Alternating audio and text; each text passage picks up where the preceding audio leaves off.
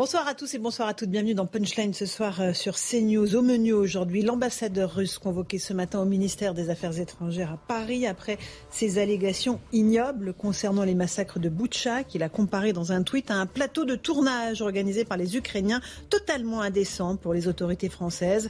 Le bourreau de Boutcha a par ailleurs été identifié. Il s'agirait du lieutenant-colonel Omurbekov de la 64e brigade de fusiliers motorisés de l'armée de terre russe. C'est cette unité qui était présente sur place au moment des massacres. De son côté, on écoutera le président du Conseil européen, Charles Michel, s'adresser aux soldats russes pour leur dire de baisser les armes. Il leur propose même l'asile pour ceux qui voudraient déserter. Sur le plan militaire, maintenant, les civils ukrainiens sont appelés à partir le plus vite possible des zones situées à l'est, dans le Donbass, avant une offensive militaire russe massive on verra que des milliers d'entre eux ont déjà pris la route de l'exode. En France, J-3 avant le premier tour de l'élection présidentielle, lors des dernières propositions pour les candidats, des derniers meetings, des derniers déplacements. Du côté de la sécurité, ces chiffres édifiants sur le nombre de mineurs délinquants en France. En 2019, près de 66 140 délinquants avaient moins de 15 ans. Ils ont été impliqués dans des affaires judiciaires. On verra de nouveaux exemples de ces violences qui gangrènent le quotidien des Français. On débat de ce sujet d'actualité avec mes invités. Nous sommes avec Karim Zerabi. Bonsoir Karim. Bonsoir Laurent. Consultant CNews. Nous sommes avec Bogdan Obraz. Bonsoir. Vous êtes écrivain ukrainien. Merci d'être avec nous, originaire de Kiev. Vous vivez en France, mais vous avez des contacts évidemment avec votre famille et tous ceux que vous connaissez en Ukraine. Nous sommes avec Samis Faski. Bonsoir. Bonsoir Laurent. Journaliste politique de CNews, qui est omniprésent sur l'antenne. et avec Alexandre Devecchio. Bonsoir, rédacteur en chef adjoint Figaro. Bonsoir Laurence. Bonsoir à tous. On, commence par euh, euh, d'abord euh, ce rappel à l'ordre de l'ambassadeur russe en France, qui a été rappelé à l'ordre par le ministère des Affaires étrangères, Jean-Yves Le Drian, parce qu'il avait tweeté une photo, on va la regarder, une photo dont il disait que c'était un photomontage de ce qui s'était passé à Boucha. Boucha, vous le savez, des massacres de civils ont été perpétrés. Il estime que voilà, c'était un plateau de tournage, euh, tout simplement parce que cette photo qui a été prise le 5 avril montre beaucoup de journalistes occidentaux qui sont sur place. C'est une photo qui a été prise par un journaliste ukrainien. De là en déduire qu'il s'agissait de plateau de tournage, évidemment, des propos totalement indécents pour Jean-Yves Le Drian. Euh, l'entrevue a duré très peu de temps. Elle n'a pas été conduite par Jean-Yves Le Drian d'ailleurs, mais l'ambassadeur russe a, compris euh, la colère de la France. Euh, Bogdan Obraz, quand vous voyez ce type de tweet, voilà, cette allusion au fait qu'il ne se serait rien passé à Butcha, mais que ce serait un montage des Ukrainiens, ça vous met en colère, j'imagine? Alors ça, correspond parfaitement à la propagande russe. Donc nier, dire que c'est du fake, mais d'une d'une abomination totale, cynique, c'est totalement dans leur dans leur euh, choix d'instrument. Mhm. Euh, Alexandre Devecchio. On est là face à euh, une agitation diplomatique, évidemment. le fait de convoquer l'ambassadeur ne va pas changer grand-chose à la phase de la guerre. Mais c'est une façon de dire qu'on ne laisse pas tout passer non plus? Bah, toute guerre est une guerre euh, de l'information. Euh, et euh, c'est Kipling, je crois, qui disait que la première victime d'une guerre, c'est la vérité.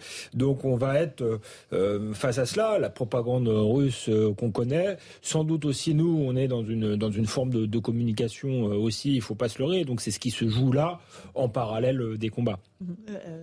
C'est une nouvelle provocation en fait de la part de, de l'ambassadrice parce qu'il y avait eu déjà le 25 mars dernier, vous savez, ces deux caricatures qui avaient été publiées où l'on voyait justement euh, euh, l'Union européenne qui était mm. caricaturée avec euh, l'oncle Sam qui, à la coup de, de piqûre comme ça, eh bien boostait l'OTAN, boostait l'Union européenne. Donc c'est pas la première fois. Il y a cette convocation qui ne va pas mener à grand-chose. Celle du 25 mars dernier, ça n'a pas mené à grand-chose. Ça aurait été peut-être incompréhensible qu'il n'y ait pas de réaction de la part du, gouvernement. C'est un peu de l'affichage, mais bon, pour le coup, c'est vraiment du langage diplomatique. Karim Zerabi, quand on regarde bien cette photo, effectivement, elle se situe dans une des rues de Boucha où il y a eu des massacres. On voit des, des, chars euh, russes euh, arrêtés. Euh, et il y a beaucoup de journalistes, effectivement, parce qu'ils sont venus rendre compte, comme c'est leur, devoir et leur choix. De là à dire que c'était une scène de tournage, évidemment, il y a un pas ignoble qui est franchi. C'est ignoble, mais c'est d'autant plus ignoble que cette propagande complotiste euh, elle est portée et, je dirais déversée par, par un ambassadeur. C'est pas rien quand même. Un diplomate, il y a quand même à un moment donné des codes à la fois de, comportement, de réaction. Dans l'expression quand lorsqu'on est ambassadeur et, où que l'on soit diplomate. Et là, il bafoue euh, j'allais dire, l'essence même euh, de, de, ce qui est élémentaire en termes de retenue, en termes de, euh, je dirais, de, de prudence dans, dans, les termes utilisés. Euh, non, il, il délivre, il, il relaie cette propagande indigne, atroce. Euh, alors que on sait les, massacres qu'il y a eu et, et journalistes qui couvrent avec beaucoup de courage et qui mettent leur vie en danger ce conflit, cette guerre, peuvent en témoigner tous les jours de ces atrocités. Donc on ne peut pas remettre en cause non plus euh, la manière dont euh, est relayé ce qui se passe là-bas par des journalistes intègres, qui font preuve de déontologie et, qui heureusement nous informent. Parce qu'imaginez donc, si nous n'avions pas ces canaux de communication, la propagande russe dit tout et n'importe quoi. Ils sont capables de tout. C'est grave. C'est ce que vous disiez, Bogdan Omraz, mais il faut documenter euh, ces crimes de guerre. Si un jour on veut qu'il soit traduit en justice, même si on sait que les Russes n'ont pas, euh, seront difficiles à traduire en justice. Tout à fait. Et puis on a vu Irpin, on a vu Butch, on a vu euh, Rostom, mais nous n'avons pas encore vu complètement euh, Volnovakh, nous n'avons pas encore vu complètement Mariupol. Donc le pire est à venir. Vous pensez qu'il y a d'autres massacres de ce type qui ont été perpétrés dans d'autres villes? Absolument. Et de, de sur quoi on parle déjà des, des crématoriums euh, mobiles qui sera utilisé non pour, pour euh, de faire disparaître les corps des soldats russes, pour ne pas parler de la guerre, mais justement des, des, des massacres indignes des civils ukrainiens. D'accord. Euh, ces crématoriums seraient donc destinés aux civils ukrainiens et non pas aux soldats russes dont on disait qu'effectivement l'armée russe redoutait de les voir rentrer dans des cercueils à Moscou. C'est bien cela Tout à fait. Euh, il y a aussi des, communications russes euh, accablantes qui ont été interceptées par les Allemands, 16 Faxi, parce que les Russes n'ont pas crypté leur système de, de télécommunication et visiblement les responsables du renseignement allemand disent que c'est confondant quant aux massacres qui ont été perpétrés à Butcha. Oui, puis il y a des images aussi satellites, c'est ce que disaient les, les Allemands qui euh, justement vont dans sens, dans le sens euh, de, d'une, en tout cas, de, de, d'action russe dans cette, euh, dans cette ville de, de Boucha et non l'inverse, comme le dit euh, la, propagande russe. Mais je reviens sur ce que vous disiez, Karim. C'est vrai que heureusement qu'on a cette photo avec des dizaines de reporters qui sont sur place, parce que sinon, comment est-ce qu'on connaîtrait justement la, la situation? Alors les Russes disent que c'est une mise en scène, c'est pas un, un, montage qui a été fait photo avec des corps, c'est une mise en scène que les Ukrainiens ont tué des Ukrainiens et que les corps ont été disposés dans la rue. Mais enfin, ça paraît complètement euh, ahurissant. Et tous les confrères, tous les confrères avec lesquels on a pu tous euh, échanger ces derniers jours disent justement que euh, ces exactions, elles ont eu lieu. Quand on parle à une, cette, cette mère de, famille qui disait justement mon mari, je l'ai retrouvé dans un puits. Et enfin, je vais dire, ça, c'est, ça va dans ce sens. Ce sont des faits avérés. Ce sont des faits Il est 17h si vous nous rejoignez à l'instant sur CNews. Tout de suite, le rappel des grands titres de l'actualité avec Mathieu Devez.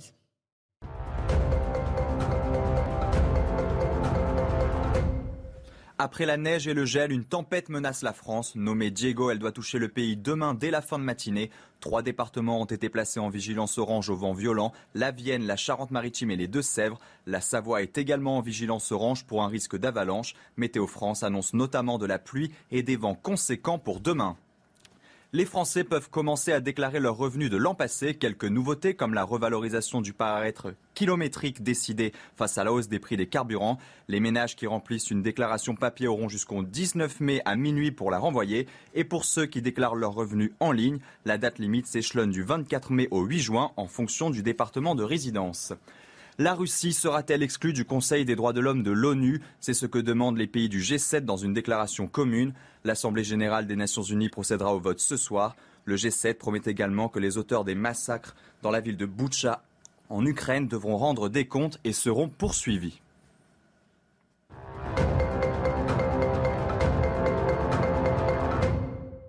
On se retrouve sur le plateau de Punchline. On va continuer à s'intéresser un instant à ce qui s'est passé à Boucha avant de parler de ce qui se passe dans le reste de l'Ukraine. On est avec euh, vous, Bogdan Obraz. Vous êtes un écrivain ukrainien parce que ah, visiblement, on sait quelles unités russes étaient sur place au moment où les massacres de civils ont été perpétrés. Et d'ailleurs, le commandant de l'unité a été identifié. Récit de Reda Emrabit. Quelques jours après sa libération, Boucha compte encore ses immeubles détruits et ses cadavres au sol. L'Ukraine désigne l'État russe comme responsable. Le principal coupable de ce massacre a été identifié. Il s'agit d'Azadbek Omurbekov, surnommé le boucher de Boucha. Selon le site d'activistes ukrainiens Inform Napalm, ce lieutenant-colonel serait à la tête de l'unité qui traversait la ville au moment où les exécutions ont été commises. Informe Napalm a ainsi diffusé via le réseau social Telegram les coordonnées personnelles d'Omorbekov pour le traquer. Décoré en 2014 par le vice-ministre de la Défense russe pour service exceptionnel, Omorbekov avait été béni en 2021 par l'Église orthodoxe. Le militaire est désormais dans l'œil de la justice ukrainienne qui étudie toutes les possibilités, comme l'explique la procureure Irina Venediktova. À Boutcha et dans toute l'Ukraine, il y a plus de 4000 procédures. Il y a celles qui ont été initialement classées comme crimes de guerre. De plus, nous avons plus de 2000 crimes qui peuvent être reclassés. Selon le maire de Boutcha, près de 300 civils auraient été abattus d'une bague dans la tête, puis enterrés dans des fosses communes. Euh, Bogdan Obraz, on voit que la procureure tente de faire avancer ces dossiers. 4000 crimes de guerre, c'est absolument gigantesque. Et il y a ces collectifs euh, sur Internet, euh, un Naptalm, qui, qui tentent d'identifier les auteurs de ces massacres pour les désigner et les faire juger. Oui, tout à fait. Maintenant, nous sommes dans, nous vivons dans une guerre connectée, c'est-à-dire que maintenant, les gens peuvent euh, prendre tout, tout en, euh, en vidéo, en photo et euh, documenter euh, toutes les procédures, tout le processus. Effectivement, maintenant aussi, comme je dis, c'est la guerre connectée. On peut trouver également qui était derrière euh, tous ces faits-là, notamment la reconnaissance faciale, etc. À votre connaissance, il y a d'autres villes euh, où se sont déroulés, donc on le disait tout à l'heure, des, des, massacres de civils. Pareil, il faut faire un, travail très précis de collecte des preuves pour un jour arriver à, traduire en justice ceux qui l'ont commis. Oui, tout à fait. Il y a des bénévoles qui s'en occupent avec cela. Mhm. Surtout sur les chaînes Telegram, on peut voir toute la reconstitution qui est absolument horrible. Euh, Karim Zerabi, on voit effectivement il y a une guerre connectée euh, avec euh, la traque des bourreaux directement sur les réseaux sociaux. C'est fondamental de pouvoir engranger des informations pour pouvoir les traiter et, et en faire usage, notamment pour poursuivre ce genre d'individus atroces. Et d'ailleurs, la question a été posée après le massacre de Boucha. Est-ce que ce massacre a été perpétré sur des ordres du Kremlin? Est-ce qu'il a été perpétré sur des ordres, euh, je dirais, de généraux militaires? Ou est-ce qu'il est perpétré parce qu'il y avait à la tête de ce petit escadron euh, assez mobile, avec peu d'hommes, euh, par le chef? Et en effet, donc, au fur et à mesure que nous avançons et que nous engrangeons des informations, on voit que c'est ce lieutenant-colonel appelé le boucher de Boucha qui aurait donné le feu vert à ces hommes pour pouvoir violer, tuer de la pire des manières et là aussi, on bafoue les règles élémentaires euh, de, ce que les militaires, quel que soit l'endroit du monde où ils se trouvent, doivent respecter dans le cadre d'une guerre ou d'un conflit. Rien n'est respecté là. Là, euh, on est dans la barbarie la plus totale. Euh, et c'est important justement d'engranger des informations derrière pour pouvoir donner suite. Ce sont des crimes de guerre. Donc, et ces crimes de guerre devront être poursuivis que nous mmh. parvenions à la paix le plus rapidement possible, nous l'espérons tous, mais paix, si paix il y a, on devra à un moment donné mettre en place un tribunal pénal mmh, mmh. Euh, de, guerre internationale. Et il faudra poursuivre ce genre d'individus indignes de faire partie euh, de forces armées, de quelque armée que ce soit. Monsieur, là, on a des images d'une mère hein, qui se recueille sur la tombe de son fils. Euh, des images évidemment poignantes. Samis Faxi, cette guerre qui se déroule aussi sur les réseaux sociaux pour pouvoir traquer les criminels bah D'abord, cet événement à Boutcha, je pense que c'est vraiment et c'est indéniablement un tournant dans cette guerre, tant l'émotion a été mondial finalement autour des, autour des images. Maintenant, reste à savoir si Boucha est un cas isolé. Aujourd'hui, c'est très difficile de le dire. Beaucoup estiment que, comme vous le disiez à l'instant, il y aurait d'autres villes qui, euh, qui, seraient concernées. Pourquoi? Parce qu'il y a certains endroits qui ont tellement été pilonnés par l'armée russe qu'il n'y avait plus de journalistes. Par exemple, aux alentours de Mariupol, il y avait très peu de journalistes. Donc, quand l'armée russe va se retirer, comme elle l'a fait à Boucha, ben, c'est là en fait où on va découvrir ce, type de, de, charnier. Donc, euh, ça va être très compliqué. L'ONU justement a dit qu'il y avait une prochaine étape. Ça serait l'enquête autour de, de, ce qui s'est passé à, à Boucha. Maintenant, on les connaît aussi les enquêtes de, l'ONU. Ça reste euh, généralement dans un tiroir mhm. quand, euh, quand la, la, guerre est passée et quand l'émotion est, est, retombée. Et malheureusement, toutes ces familles, elles restent, elles risquent d'être, euh, d'être abandonnées. Donc, euh, donc on peut s'attendre bien sûr à, à d'autres événements de ce type. Oui. Alexandre Devecchio. Non, je, je, rejoins ce qui a été dit. Sans doute, on peut s'attendre à, à d'autres événements de ce type parce que toute guerre génère malheureusement ce genre d'exaction, que l'armée russe, pour des raisons historiques et coutumières, du fait, hein, depuis Staline, même quand ils ont libéré l'Europe, il y a eu 2 millions de, de viols d'Allemandes et Staline considérait que ça faisait partie du, du butin de, de, guerre. Donc il y a cette, cette culture-là, c'est une armée qui est maltraitée, brutalisée, donc euh, ça dégage une certaine bestialité. L'adversaire est, est euh, nazifié, donc effectivement face à un nazi, on peut tout se permettre. Donc il y a toutes ces raisons qui font que c'est probable qu'il y ait d'autres exactions. Maintenant, je suis, euh, comme ça vient d'être dit, assez dubitatif sur le fait qu'il puisse y avoir un, un, jugement international. Je pense que ça pourrait être le cas si on faisait tomber le régime de, Vladimir Poutine, comme quand on a fait, euh, comme quand il y a eu des procès type Nuremberg, etc. Mais si le, régime de Vladimir Poutine reste en place, que tout cela, que l'issue de tout cela, c'est des négociations, euh, généralement, après les négociations, on essaye euh, d'oublier euh, la guerre. Alors ça laissera des traces dans la société euh, ukrainienne, mais voilà, moi je suis pas certain que le droit international puisse faire quoi que ce soit. Et d'ailleurs, Vladimir Poutine n'a pas signé les conventions euh, internationale. Mmh. Et c'est pas le seul. Les États-Unis euh, non plus. Je les mets pas, je les renvoie pas dos à dos. Euh, mais c'est simplement pour dire que en réalité, on est toujours dans le droit des nations et dans le droit du plus fort aujourd'hui. C'est pas quelque chose. dit. Je crois que c'est un enjeu qui sera celui de l'après-conflit. la guerre terminée, est-ce qu'on oubliera tout et on recommencera comme avant? C'est un vrai, mhm. c'est un vrai sujet, c'est une vraie question qu'on est en droit de se poser. Mais euh, pas simplement sur euh, les, les exactions, les, les crimes, les horreurs euh, de commis par les militaires russes et ce qu'on en fera derrière. Euh, à l'identique sur les, les, les, sanctions économiques. Mhm. Est-ce qu'on lèvera tout d'un coup? Est-ce qu'on reprendra des relations normalisées avec Vladimir Poutine? Ou est-ce qu'à un moment donné, on, on, on, va se dire que plus rien ne sera comme avant? Donc, et, et, ça, c'est une question mhm. qu'il faut se poser parce que cela posé aujourd'hui, c'est dire aux Russes d'emblée aujourd'hui aujourd'hui euh, qu'on n'est pas dans une approche conjoncturelle de ce qui se passe. Le, la, la, conjoncture nous amène à être, à être ferme, à être dur, à être horrifié, mais nous, nous poursuivrons derrière euh, que, euh, cette, cette démarche vis-à-vis de Vladimir Poutine parce que c'est pas possible de tout balayer d'un revers de main en disant bah, allez c'est fini, la paix est là, la guerre est terminée, de comment normaliser nos relations.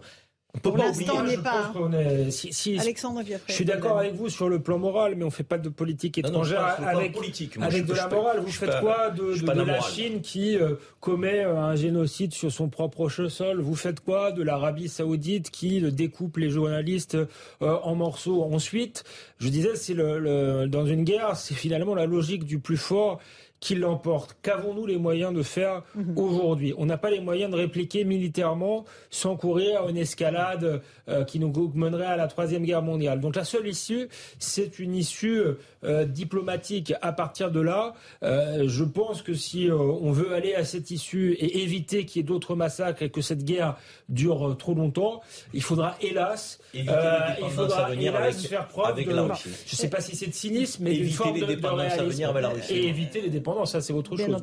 Mais ça joue à moyen terme. De ce que vous savez de ceux qui sont encore en Ukraine, parmi vos proches, euh, qu'est-ce qu'ils vous racontent de l'attitude des soldats russes? Euh, Est-ce qu'ils sont d'une brutalité totale? Est-ce que certains arrivent à échanger avec eux ou pas du tout?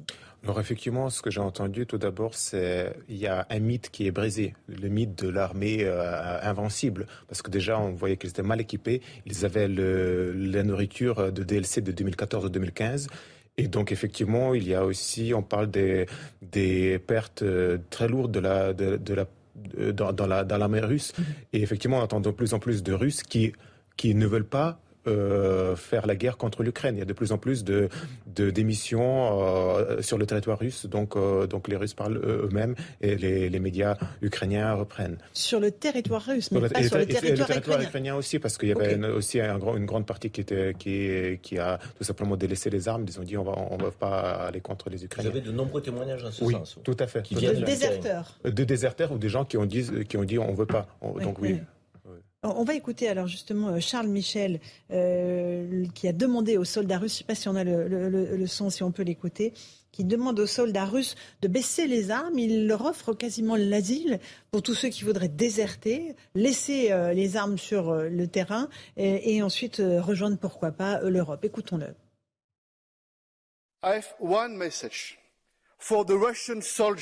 J'ai un message pour les soldats russes sur le champ de bataille. Si vous ne voulez pas participer au meurtre de vos frères et sœurs ukrainiens, si vous ne voulez pas être un criminel, baissez les armes, arrêtez de vous battre, quittez le champ de bataille. Et je sais, messieurs, en faisant appel aux députés du Parlement européen, qu'il y en a parmi vous qui offriraient leur protection aux soldats russes qui n'ont pas exécuté les ordres de la Russie. C'est à mon avis une bonne idée qui devrait être renforcée. Est-ce que ce type d'appel peut fonctionner sur certains soldats russes, mais ils n'ont pas accès à cette information, Bogdan oui, mais juste pour vous dire qu'au tout début de la guerre, l'Ukraine a dit aux mères des soldats russes, vous pouvez venir euh, directement récupérer vos enfants. Donc il y a ce côté, il y a ce, côté humain dans, dans, l'approche euh, avec parfois des, des, actes inhumains. Et le mythe euh, des deux peuples frères, là aussi, il a vécu, il n'existe plus. Il n'y a pas la Russie, grande sœur de l'Ukraine. Ça, c'est terminé. Non, et je pense qu'il y a un point de non-retour. Même des gens qui étaient très tolérants, même admiratifs de Russie, même après 2014, après l'annexion de, Russie, de, Crimée, euh, après la, guerre au Donbass, ces gens-là euh, commencent à parler l'ukrainien et commencent à nier tout ce qui est russe. Mhm. Et à rejeter même la langue russe. Oui, qui, commencent même à parler euh, ukrainien, celle qui était, disons, russophone dès, mhm. leur temps en France. c'est intéressant cet appel hein, du président du Conseil européen. Oui, et c'est une une journée importante d'ailleurs pour le Parlement européen parce que vous savez qu'aujourd'hui euh, a été votée une résolution non contraignante, je précise,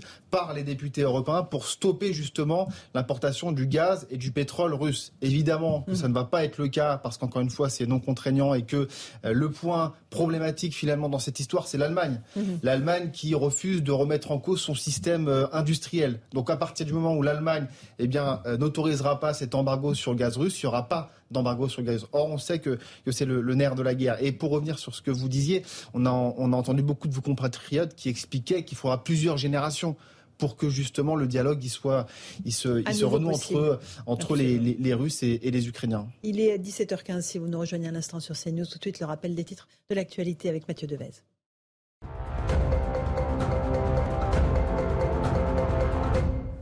Dernière chance pour les civils d'évacuer l'Est de l'Ukraine. Avertissement lancé aujourd'hui par les autorités locales qui craignent une offensive majeure de l'armée russe. De son côté, Moscou dit vouloir concentrer ses efforts sur la libération du Donbass, où des séparatistes pro-russes affrontent l'armée ukrainienne depuis 2014. Trois hommes placés en garde à vue dans l'enquête sur l'incendie de Saint-Laurent de la Salangue dans les Pyrénées-Orientales. L'incendie avait fait huit morts, dont un bébé et un enfant de deux ans en février dernier. Et puis en Australie, la ville de Sydney menacée d'inondations. Les autorités ont ordonné à la population d'évacuer le sud de la ville suite à de fortes pluies qui ont provoqué des crues et inondé les routes. Depuis le mois de février, l'Australie a connu des intempéries records et des inondations qui ont tué au moins 22 personnes.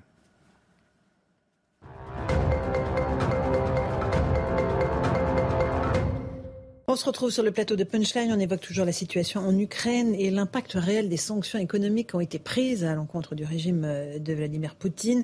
Les États-Unis ont annoncé une nouvelle salve, une autre mm. peut-être salve de mesures va être annoncée dans la journée. Et puis il y a aussi cette nouveauté, c'est que ce sont les très proches cette fois-ci de Vladimir Poutine qui sont visés, ses enfants, notamment ses filles. On va faire le point avec Régine Delfour sur ce que l'on sait euh, des enfants de Vladimir Poutine.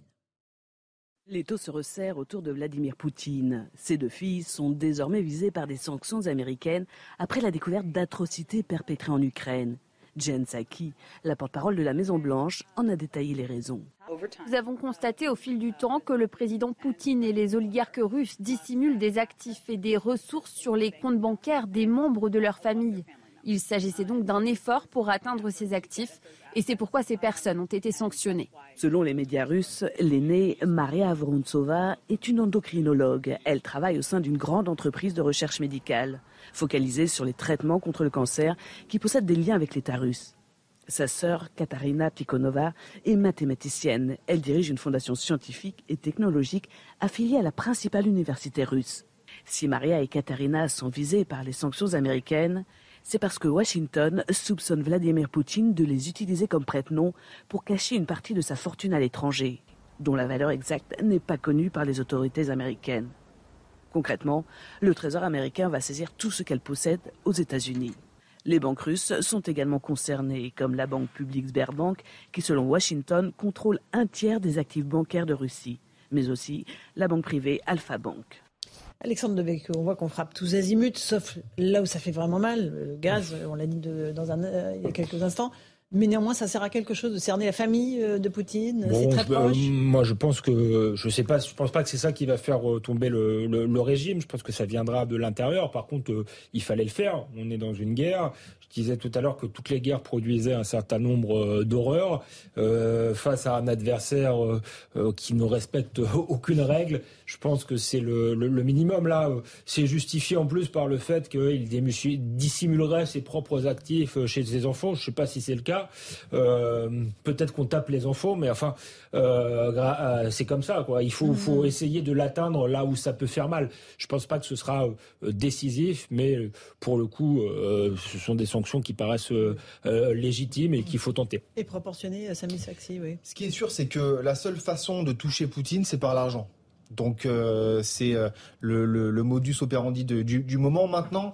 je pense que c'est d'être naïf que de croire que Poutine n'a pas anticipé justement cette série de, sanctions. Donc voilà, il a sans doute dû, dans son plan de bataille, intégrer ce type de, sanctions la seule vraiment, la seule vraie sanction, ce serait encore une fois le, gaz. Mais bon, voilà, là-dessus, ça ne, semble pas bouger euh, mm-hmm. euh, pour l'instant. Donc euh, oui, il fallait le faire, je pense, même si on ne sait pas autour de ce plateau s'il si, dissimule ou pas de l'argent sur les, les, propriétés de ses filles. Mais en tout cas, je suis pas sûr que mm. ça va le faire piller, non. Euh, Bogdan Obraz, sur ces sanctions Est-ce qu'elles sont efficaces? Est-ce qu'elles sont suffisantes? Qu'est-ce que vous demandez vous? Moi, je me lamente que pourquoi ne pas l'avoir fait aussitôt? Pourquoi n'avoir pas fait vraiment les, sanctions dures? Et il n'y a que des sanctions incrémentales suite à une découverte de crimes euh, de guerre. Combien de, morts en Ukraine? Combien de pillages? Combien de viols il faut encore pour augmenter les sanctions? Combien de, radours sur glane en Ukraine il faudra pour euh, vraiment serrer le taux avec les, les sanctions? Quelles sanctions fonctionneraient selon vous?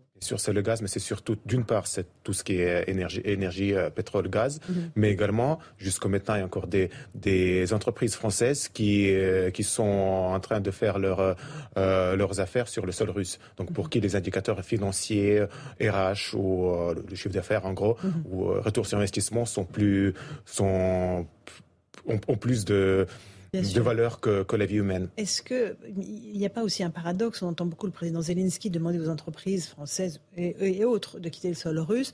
Euh, vous continuez, Ukrainiens, à commercer avec la Russie pour le gaz. Vous continuez, les Ukrainiens, à acheter votre gaz à la Russie, n'est-ce pas?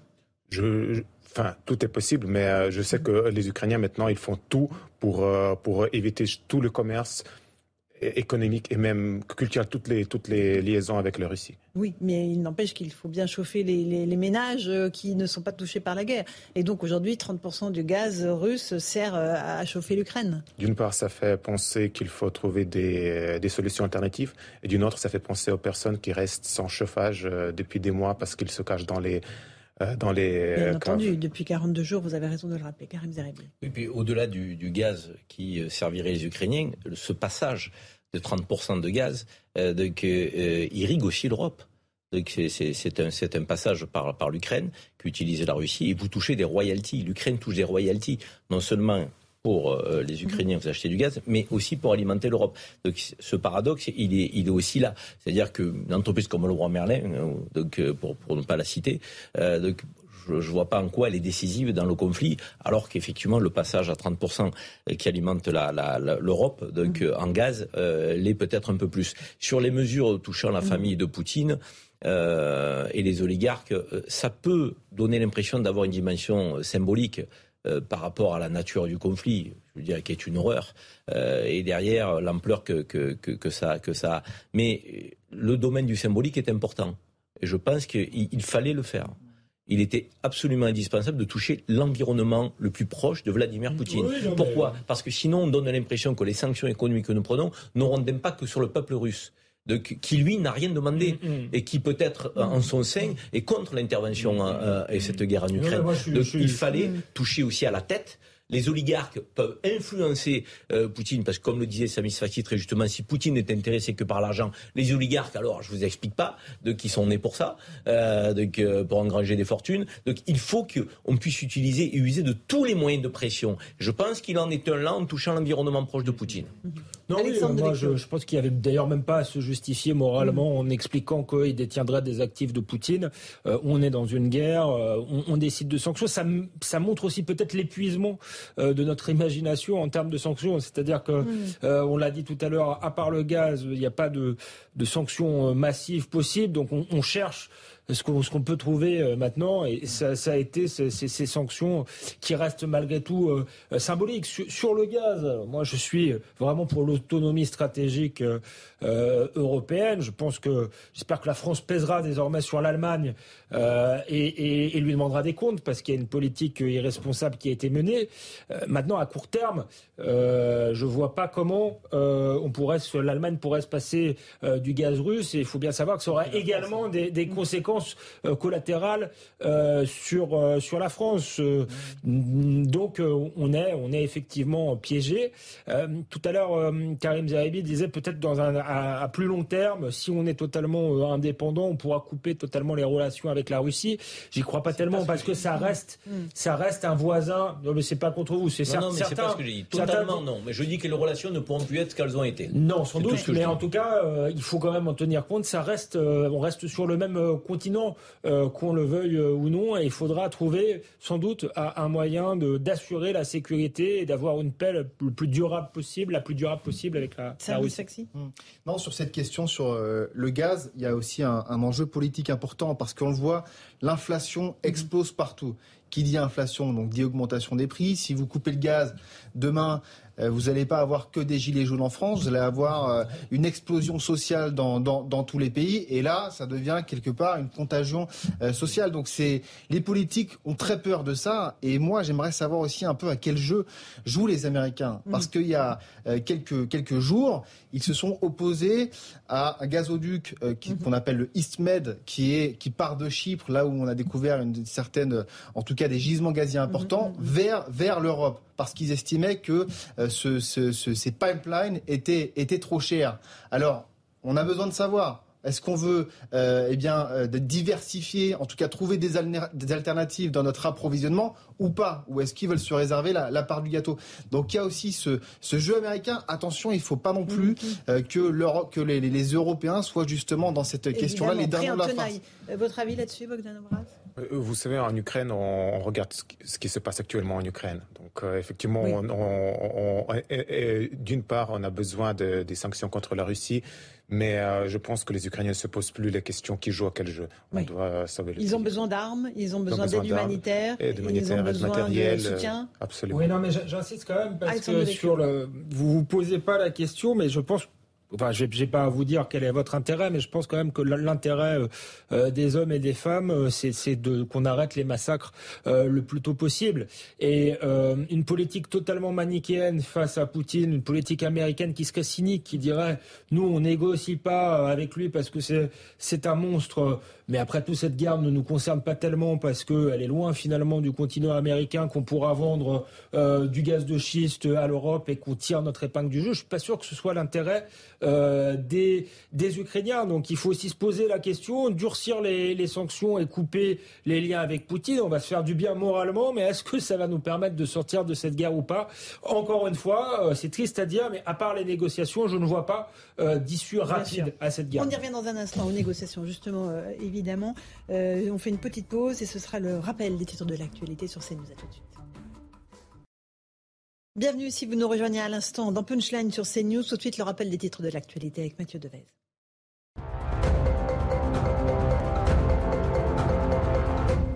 Des gendarmes et des magistrats français envoyés aujourd'hui en Ukraine, annonce faite ce matin par le ministre de l'Intérieur Gérald Darmanin. À la demande du président de la République, ils devront aider au recueil des preuves concernant notamment les massacres de Boutcha. La quatrième dose de vaccin ouverte dès 60 ans. Jusqu'à présent, seuls les plus de 80 ans et les résidents d'EHPAD y étaient éligibles. Autre annonce du ministre de la Santé, le pic du rebond de l'épidémie est passé.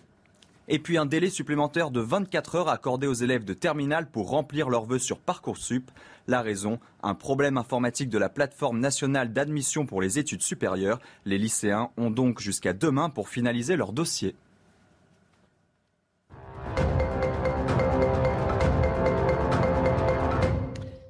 On se retrouve dans Punchline avec euh, Karim Zerebi, avec euh, Bogdan Obraz, qui est écrivain ukrainien. Merci d'être avec nous, Samis Faxi de CNews et Alexandre Devecchio du Figaro. On va s'intéresser à l'aspect militaire des choses. Désormais, on a vu que l'armée russe s'est retirée du nord du pays. En revanche, elle se concentre et visiblement une attaque massive prévue dans l'est du pays, dans la région du Donbass. Euh, Kiev demande à tous les Ukrainiens, tous les civils de quitter au plus vite cette zone. Regardez et écoutez ce reportage d'Éléonore de Vulpière. Des magasins en feu, des maisons détruites, des habitants qui fuient la ville. Severodonetsk, la ville la plus à l'est tenue par l'armée ukrainienne, subit des bombardements russes à intervalles réguliers, comme l'explique cet habitant. Les frappes sont monnaie courante en ce moment ici. Ma maison a été touchée, ainsi que celle de mon voisin. Bien sûr, j'ai peur. L'appartement de Volodymyr a été détruit par une attaque il y a quelques jours, mais il refuse de fuir. Où allons-nous aller Bien sûr, je pourrais partir, mais comme le dit le proverbe, là où tu es né, tu es utile. Certains habitants de cette ville industrielle ont choisi de se réfugier dans la ville voisine de Lysychansk. Ces familles vivent depuis des semaines dans un bunker, comme en témoigne Igor. Dans l'abri, il n'y a pas de gaz, pas d'eau, pas de chauffage. Nous avons finalement réussi à faire fonctionner l'électricité. Nous devons nous procurer tout ce dont nous avons besoin. Des femmes et des enfants, parfois très jeunes, coexistent dans cet espace réduit une situation qui provoque de la peur, mais aussi beaucoup de colère, notamment celle de Natalia. Comment les gens sont-ils censés vivre? Nous sommes ici depuis le 24 février. Comment sommes-nous censés gagner notre vie? Je n'ai toujours pas reçu de salaire, mon mari non plus. Maintenant, nous sommes ici à attendre. De la colère, de l'angoisse et de l'attente. Alors que les destructions se poursuivent, les taux militaires se resserrent sur Severodonetsk. Bogdan Obraz, où est-ce que, on va regarder sur une carte où se trouve précisément cette ville, elle est au cœur de ce qui sera sans doute l'offensive russe dans les tout prochaines heures? Oui, parce que les Russie veut reconquérir tout le Donbass pour ensuite aller plus loin. Mhm, mhm. Elle est où exactement là sur la carte Alors, elle est, elle est euh, donc à l'est du pays, mhm. euh, un petit peu euh, dans la, elle est quasiment voisine avec Donetsk ou Lugansk qu'on ne voit pas ici, en dessous de Kharkiv, au-dessus de Zaporizhia. D'accord, très bien, parfait. Et donc c'est dans cette zone que les combats vont s'intensifier dans les prochaines heures. C'est ce qu'on redoute? C'est tout à fait. Justement, ce qui est le plus redoutable, c'est qu'il y a des personnes qui vont perdre leur maison la deuxième fois, parce que dans les villes comme Kramatorsk, Severodonetsk, il y a pas mal de personnes déplacées de Lugansk au Donetsk depuis 2014. Et donc effectivement, on leur dit de, de partir la deuxième fois. Mais est-ce qu'il faut que cette fois-ci, ils fuient et vite et très très vite pour ne pas être massacrés? Personnellement, je pense que oui, parce qu'on peut voir que la, ville de Mariupol, ça peut être dans tout le Donbass et plus. Mhm. Mariupol, euh, c'est une situation absolument terrifiante. Euh, on évoquait la possibilité qu'un jour les troupes russes s'en retirent il y a peu de chances, au fond, parce que Mariupol, c'est un verrou, c'est une ville extrêmement importante du point de vue stratégique d'une part stratégique parce qu'effectivement c'est une ville portuaire, mais aussi une ville idéologique, on dirait d'un point de vue idéologique, parce que c'est une ville qui a pu résister en 2014, elle a pu ressusciter. Il y avait aussi nombreux de déplacés de Donbass, de Donetsk et de Lugansk qui ont pu faire leurs propres affaires, qui ont pu euh, faire euh, contribuer, à, contribuer au développement de la ville. Donc c'est une ville très agréable et justement c'est ça qui est, que Poutine déteste, c'est ce côté, ce côté euh, euh, la résistance. Est-ce que vous avez des contacts avec des gens qui sont à Mariupol en ce moment ou pas? Alors moi personnellement non, mais je connais des personnes, donc leurs parents étaient de Mariupol. Euh, les uns, ils ont pu les évacuer, les autres, euh, ils n'ont aucune nouvelle depuis trois semaines au moins. La situation humanitaire, Samis Faxi, à Mariupol est absolument désastreuse. La ville est détruite à 90%. Euh, il est très difficile pour les. Il reste encore 100 000 à peu près civils qui ont du mal à, être évacués tant les combats euh, sont féroces. Ce qui est choquant, c'est de voir euh, Mariupol avant et Mariupol après les, bombardements. On est tous tombés sur, sur ces, images avec ces, comparatifs. Et c'est vrai que c'est assez impressionnant. Ça rappelle vraiment la méthode Grozny où la ville avait été complètement rasée. Et ces, images, elles, elles, sont, elles sont vraiment percutantes. Et le gouverneur d'ailleurs de de, la région du, Donbass a expliqué que euh, les troupes russes, l'armée russe, était en train de couper toutes les voies de sortie de justement la région du Donbass vers l'ouest. Et donc c'est pourquoi Kiev a demandé aux habitants de partir le plus vite possible parce qu'après ça sera trop tard. Et il a estimé d'ailleurs qu'aujourd'hui c'était le dernier jour euh, presque euh, où euh, eh bien, ces personnes pourraient quitter le, territoire. Après ce sera trop tard. Alors justement, on va écouter le président Zelensky qui s'est exprimé aujourd'hui devant un parlement, le parlement grec, qui parle de la situation dans cette zone-là. Écoutons-le. La Russie est absolument confiante dans son impunité pour tout ce qu'elle a fait. Et nous devons l'arrêter. Nous devons traduire la Russie en justice. Nous devons sauver Odessa d'une destruction semblable à celle subie par Mariupol. Nous devons retrouver toutes les personnes qui ont été expulsées par la Russie. Nous devons sauver au moins les personnes à Mariupol qui sont encore en vie et qui peuvent être sauvées. Ce que dit le président Zelensky, il dit que 600 euh, 000 personnes ont été évacuées de l'Ukraine vers la Russie déportés, disent les Ukrainiens. Les Russes disent non, on les a juste déplacés pour les sauver des combats. Est-ce que vous avez des nouvelles euh, de ces quelques 600 euh, 000 personnes qui ont été euh, envoyées en Russie Est-ce que vous, vos contacts, vos amis Moi, personnellement, non, mais oui, j'ai des contacts qui ont dit que leurs leurs proches étaient, étaient, étaient transportés en Russie sans, sans leurs accords et donc ils n'ont pas de nouvelles d'eux. Ils n'ont pas de nouvelles d'eux. Ils ne savent pas s'ils sont dans des sains et saufs et dans des conditions. Aucune, aucune nouvelle. 600 000 personnes, c'est beaucoup, Alexandre de Vecchio, hein, pour euh, euh, ces euh, Ukrainiens déplacés en, Russie de façon arbitraire oui, c'est spectaculaire. alors, il faut, faut, on peut supposer que tous se sont peut-être pas déplacés de manière arbitraire, puisque c'est une région où il y a quand même des séparatistes, des mm-hmm. gens qui sont favorables au régime. Il y a sans doute aussi la, la tentative de de faire place nette pour les populations russes euh, euh, dans le futur. Je pense que pour euh, Vladimir Poutine pense déjà à la suite de la guerre. Une fois que Mariupol sera prise, il faut, il faudra contrôler ce, territoire. Ça se fera par l'armée, mais aussi sans doute par la démographie, par la population. Donc voilà, je pense que c'est l'objectif derrière ces déplacements de population. Comment être certain que ce déplacement de population a été euh, effectué pour protéger les populations. Quand on a vu comment Mariupol a été frappé euh, avec euh, un hôpital pédiatrique, des femmes, des enfants, que des gens les plus vulnérables qu'on n'a pas épargnés, quand on a vu le massacre de Boucha, on se dit que finalement les civils ont, que peu d'importance pour les pour les Russes. donc encore une fois, est-ce qu'on est dans le domaine de la propagande qui veut nous laisser entendre qu'on déplace des populations civiles pour les protéger euh, avant un assaut militaire, puisqu'on voit bien que tous les efforts militaires sont concentrés sur l'est de l'Ukraine, et ça, ça risque de taper encore plus fort euh, que ça n'a été le cas. Et il y a une volonté là de, de, créer une zone tampon avec le reste de l'Ukraine, entre la Russie et, l'Ukraine actuelle. Euh, donc, moi, je, ne sais pas si c'est pour protéger les populations civiles. Et, je dois vous avouer que euh, le doute est permis euh, après toutes les exactions et les horreurs que l'on a vues et les images qui nous parviennent. de qu'il nous faut des preuves. Et là, de qu'il faut que le, le, gouvernement russe, Vladimir Poutine, laisse parler les, les, les, Ukrainiens qui ont été transportés, qui se trouvent aujourd'hui soi-disant dans une zone euh, de, de, repli sécurisé, euh, on ne peut pas cacher ces gens de vitam aeternam et ne pas avoir d'informations euh, sur la nature de, ce qu'ils vivent. C'est pas mmh, possible. Qu'est-ce que vous en dites, vous, en Ukraine La seule chose qu'on peut dire, que Poutine n'a pas besoin de population, elle a besoin juste de territoire. Il n'y a aucune valeur pour la vie humaine chez Poutine. Donc il déplace les populations et il remet les russophones. il veut juste avoir le territoire. Et après, après, vous voyez, il détruit tout. Donc la ville est quasiment invivable oui. oui, allez-y. Donc même même le, euh, l'usine Azovstal qui était vraiment l'usine qui, autrefois autrefois nourrissait la ville, l'usine est détruite euh, quasiment complètement.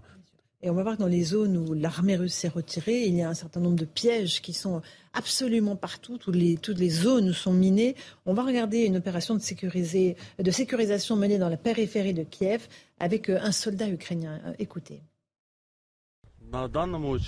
Les démineurs travaillent maintenant dans cette zone et dans cette direction, il y a beaucoup d'explosifs. Nous avons marché un peu plus loin et mis des marques pour les démineurs.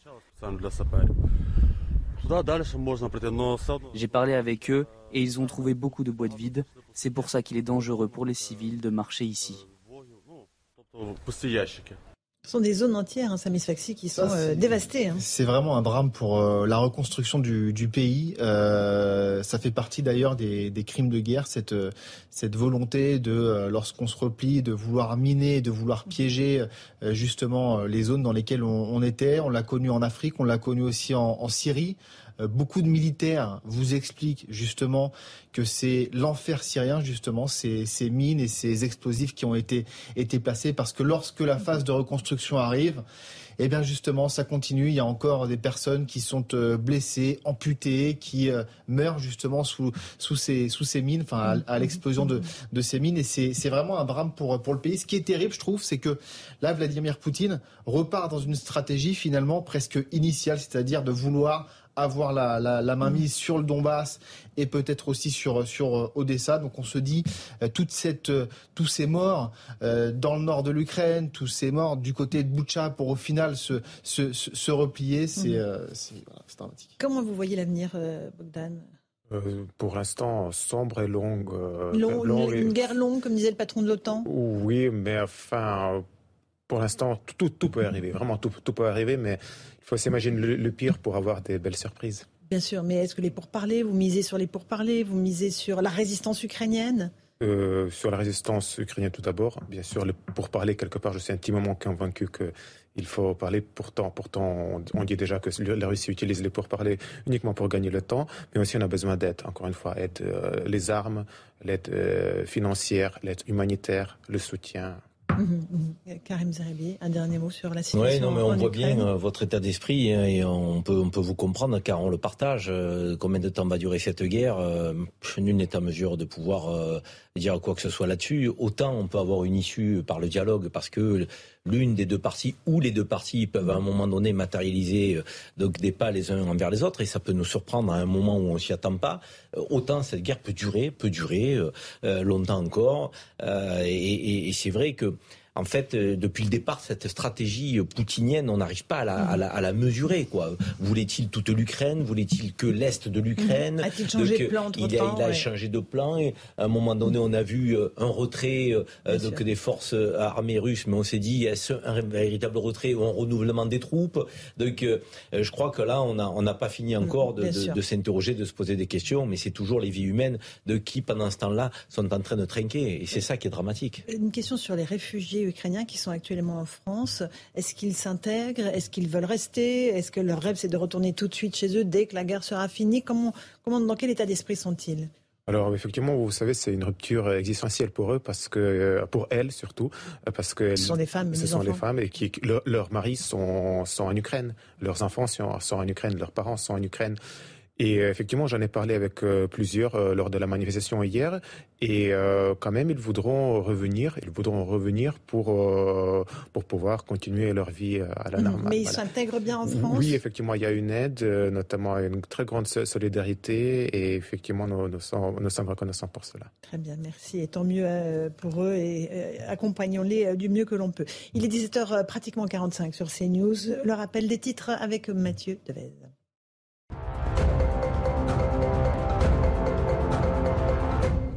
L'Ukraine demande à l'OTAN des armes maintenant ou ce sera trop tard. Déclaration cet après-midi du ministre ukrainien des Affaires étrangères lors d'une réunion de l'Alliance Atlantique à Bruxelles. Il dit avoir besoin d'avions, de véhicules blindés et de défense antiaérienne. Le député Gide El Gherab jugé pour la violente agression d'un responsable socialiste. En 2017, l'élu avait asséné des coups de casque de scooter à son ancien camarade Boris Force sur fond de rivalité politique. Le socialiste avait passé trois jours en réanimation. La rencontre de football s'annonce tendue ce soir entre l'Olympique de Marseille et le club grec de Salonique en quart de finale de la Ligue Europa Conférence. Selon la préfecture de police, les forces de l'ordre ont dû s'interposer hier pour éviter un affrontement entre supporters et faire usage de grenades lacrymogènes.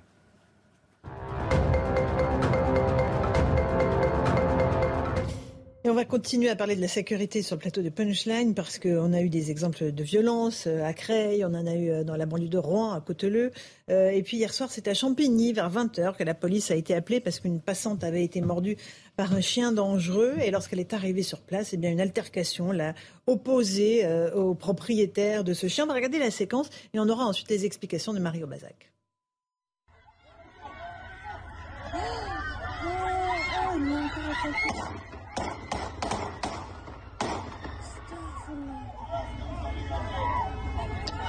Des trucs de fou ici.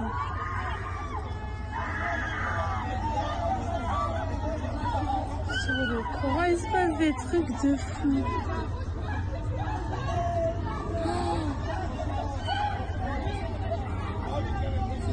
Il est mort le chien. Voilà, alors Mario Bazac, expliquez-nous ce qui s'est passé. C'est une intervention policière d'abord hein, pour intervenir sur une morsure de chien, c'est bien cela?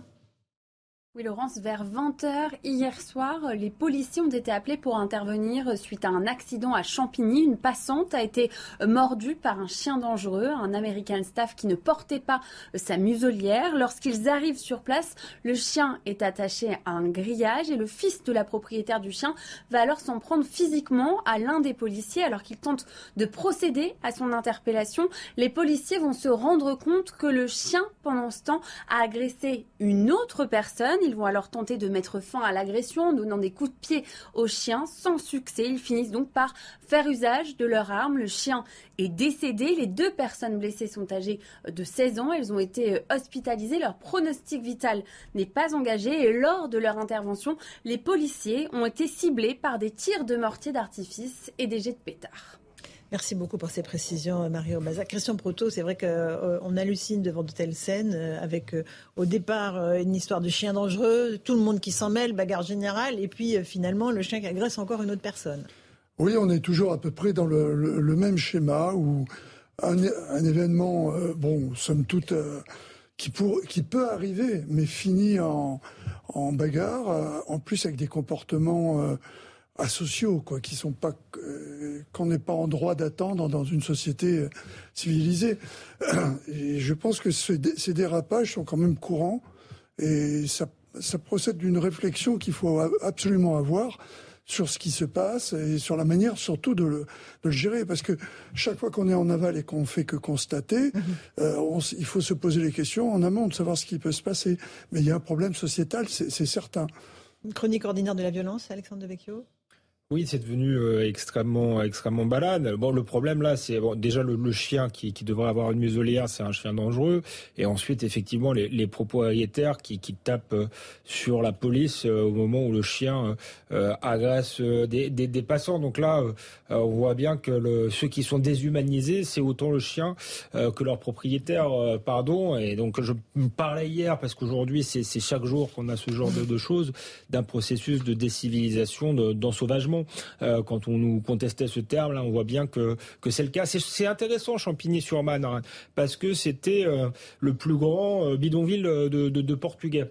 Il y avait pas d'eau courante, il y avait des baraques en bois, donc des conditions de, de vie beaucoup plus dures que dans les mm. cités aujourd'hui. Donc c'est pour dire que tous ceux qui expliquent que c'est les conditions sociales, non, c'est pas les conditions sociales, c'est un problème d'éducation, de culture, de, de civilité et, et de perte des des, repères communs. Bien sûr. Ce qui est marquant aussi, Karim, c'est à chaque fois que la police intervient, on se reprend à elle, à elle d'une façon ou d'une autre. Oui, euh, il y a certains endroits où on a le sentiment que la police a toujours tort mmh. et qu'elle n'intervient jamais pour l'intérêt général. Euh, or, la police intervient 99,9% euh, des cas pour secourir et protéger. Et c'est ce qu'elle était en train de faire là parce qu'il y avait un chien, euh, et pas des moindres, hein, les staffs, c'est quand même des races de chiens euh, qui font très peur, euh, imposantes, avec des grosses mâchoires, donc, et qui peuvent tuer donc, par une morsure. Donc, et la police qui intervient, elle est là pour défendre la personne qui euh, était euh, en train de, se faire attaquer par le chien. Mais comment peut-on, à un moment donné, intervenir contre la police dans ce genre de situation et de configuration? Ça paraît fou. Euh, et malgré tout, ben, on a le, fils de la propriétaire du chien, vraisemblablement, qui s'attaque aux policiers, et, et, pendant qu'une autre personne se fait mordre. Donc ça veut dire que la police, à un moment donné, n'a pas d'autre, je dirais, choix que d'abattre le chien. Bon, alors euh, de, que ma, ma, ma, je dirais, euh, je m'excuse par rapport à ceux qui sont les défenseurs de la cause animale, mais si on veut défendre les animaux, euh, donc on les utilise pas comme des chiens d'attaque. Oui, on les dresse pas comme ça, parce que ces chiens-là ne sont pas des, chiens naturellement méchants. Juste, juste, une aparté, le, le, le côté, on, on, attaque beaucoup la police qui serait violente. Moi, je trouve qu'elle a été patiente parce qu'elle commence à essayer d'intervenir sans abattre le chien. Elle aurait pu le faire directement, et c'est quand elle est victime de tirs de mortier et agressée elle-même qu'elle finit par abattre le chien. Il n'y a pas de débat là-dessus. Évidemment qu'il fallait l'abattre, d'autant plus plus que euh, voilà les propriétaires. Le, euh, c'est un chien qui doit avoir une muselière. Donc c'est le propriétaire qui sont Sur les bidonvilles que tu évoquais, beaucoup de parents euh, voire de grands-parents de jeunes qui sont issus des quartiers aujourd'hui, donc sont issus des bidonvilles. comme les Portugais que tu évoquais. Et ils sont d'origine maghrébine, africaine, et ils, ont été effectivement très respectueux euh, là aussi. Donc je pense que c'est, on a une génération, on a une génération, donc à un moment donné qui euh, j'avais de dire, se fout des règles euh, de, que de vivre ensemble. Alors, quand je dis une génération, je ne veux pas mettre toute une génération. non, mais c'est toujours important de le dire. Il y a dans, dans une génération aujourd'hui euh, d'adolescents et de jeunes adultes, il y a des gens, effectivement, qui se mettent en marge de la société. Mhm. et ces gens-là, ben, on est obligé d'intervenir pour les remettre dans le droit chemin. Samis Faxi. Oui, puis en plus, on peut quand même saluer le travail des policiers qui sont intervenus assez rapidement, visiblement, parce que quand il y a une attaque de chien, ça peut aller, aller, aller très vite. Et on parle souvent du euh, sentiment de sécurité en bas de chez soi ou du sentiment d'insécurité en bas de chez soi, ça va être aussi l'enjeu forcément de, de cette présidentielle avec une police de proximité. Je veux dire là, Enfin, ces policiers, à ce qu'on voit, ils sont intervenus pour, euh, pour justement sauver cette, cette jeune fille. Donc, enfin, je... En fait, ils interviennent parce que le chien avait mordu une autre personne. et pendant l'intervention, effectivement, le chien mord une deuxième ils ont fait personne. Leur, Je pense leur travail. Enfin, voilà. Euh, il y a des chiffres aussi qui ont été euh, publiés aujourd'hui, Christian Proto, qui disent que bah, les délinquants sont de plus en plus jeunes. 66 140 délinquants de moins de 15 ans en 2019 ont été impliqués dans des affaires qui ont fini devant le tribunal. C'est inquiétant aussi, là, comme signal. C'était inquiétant parce que c'est, ça donne un éclairage sur, parce que là on, est en aval, on a des chiffres, des gens qui ressortissent de problèmes de justice, euh, qui ont commis euh, peut-être des, menus délits, peut-être pas quelque chose de grave, mais c'est une jeunesse qui est une jeunesse qui est en marge des règles. Et ça, ça pose le problème de l'encadrement de cette jeunesse. Moi, je veux bien, et je pense qu'il est important de dire parce que je voudrais pas que la réponse soit que la réponse pénale. Il faut une réponse pénale. Il faut que ces jeunes soient déférés. Mais si ces jeunes avaient peur de quelque chose, ça se saurait. Donc le problème, c'est que l'ensauvagement, il vient, il vient en amont, euh, alors que là, on, pense qu'en traitant le, problème en aval, on le réglera aussi en amont. C'est pour ça que j'évoquais tout à l'heure le problème sociétal, c'est qu'il faut régler en aval, bien évidemment, et c'est l'immédiateté de la réponse pénale, ça on a déjà plusieurs fois évoqué le problème, mais il faut également se poser les problèmes en amont. Comment se fait-il que toute une jeunesse euh, Bien sûr, pas la majorité. Euh, je voudrais rappeler que dans les engagés de l'armée française, il y a beaucoup de jeunes qui viennent des quartiers et ils sont même proportionnellement au volume majoritaire par rapport euh, à, l'ensemble de, la jeunesse française. Mais il y a cette jeunesse qui est, un qui est à l'abandon. Je suis désolé de passer parler du passé, mais je me souviens d'une époque où moi j'étais moi-même responsable de Boy Scout, on les encadrait. Il y avait le service militaire aussi, vous allez me dire. non, mais pas à cet âge-là. Euh, hmm. pas l'âge qui est évoqué dans les chiffres que, vous évoquez. Euh, le, service militaire intervenait plus tard. Mais on parle de cette jeunesse que je ne sais plus quel ministre avait appelé les sauvageons. Euh, je Chevènement. C'est chevènement, c'est ça. Je pense qu'il y a un problème qui est un problème qu'on ne peut pas laisser ça uniquement avec, les avec le système associatif. Il faut que l'État intervienne. Un tout dernier mot, Karim. J'aime bien l'approche globale de, Christian Proutot. En plus, c'est un spécialiste de la sécurité, l'amont et l'aval. Il a totalement raison. Si on n'aborde pas ces questions-là avec une vision globale, on ne résoudra pas grand-chose. Alors, néanmoins, c'est vrai qu'en aval, euh, de Christian, on peut se poser la question. Il y a un rapport parlementaire qui disait qu'il y avait 143 000 euh, jeunes euh, délictueux de l'année dernière et il y avait eu 47 000 rappels à la loi. On sait très bien le rappel à la loi débouche sur rien. Donc, on doit s'interroger sur la nature même de la mmh, mmh. réponse éducative de, lorsque le jeune a commis un délit. Il n'y en a pas aujourd'hui de réponse éducative. C'est ça qui est dramatique. Débat dans un instant dans Punchline sur CNews et il est pile 18h. Bienvenue si vous nous rejoignez à l'instant dans Punchline sur CNews. Tout de suite le rappel des titres de l'actualité avec Jeanne Cancard.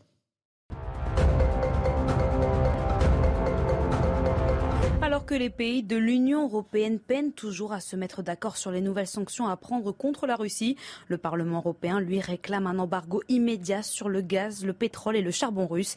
Il demande aussi d'intensifier les livraisons d'armes à l'Ukraine, comme l'a encore réclamé aujourd'hui le ministre des Affaires étrangères du pays, avertissant qu'après, il sera trop tard. En France, le procès du député Mjid El Gherab se tient aujourd'hui. L'ancien membre de la République En Marche est jugé pour avoir porté des coups de casque au responsable socialiste Boris Faure en 2017. L'accusé ne conteste pas la nature des faits, mais veut faire reconnaître que lui aussi a été insulté puis violenté. Les deux hommes étaient brouillés depuis le départ du PS du député pour le parti d'Emmanuel Macron. Prudence, si vous êtes dans le sud-ouest, trois départements de la Nouvelle-Aquitaine ont été placés en vigilance vent violent avec l'arrivée de la tempête Diego.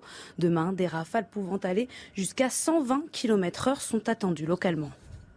Le match n'a pas encore eu lieu, mais les tensions sont déjà vives à la veille de la rencontre entre l'Olympique de Marseille et le club grec de Salonique. Des débordements ont éclaté entre supporters. Les forces de l'ordre ont dû s'interposer et faire usage de gaz lacrymogène. Les deux clubs s'affronteront ce soir en quart de finale de la Ligue Europa Conférence au Vélodrome. Et bienvenue à tous et à toutes si vous nous rejoignez à l'instant sur CNews et sur Europe 1. On est avec euh, Karim Zerebi, consultant CNews. Bonsoir Karim. Christian Proutot, euh, fondateur du GIGN, spécialiste des questions de sécurité. Merci d'être avec nous. Bonsoir Vincent Hervouet, journaliste à Europe 1. Bonsoir, Bonsoir Vincent et, euh, Alexandre Devecchio, rédacteur en chef adjoint au Figaro. On va commencer évidemment par l'Ukraine avec cette information. Ursula von der Leyen annonce qu'elle va se rendre à Kiev demain en signe de soutien indéfectible de l'Union européenne à l'Ukraine.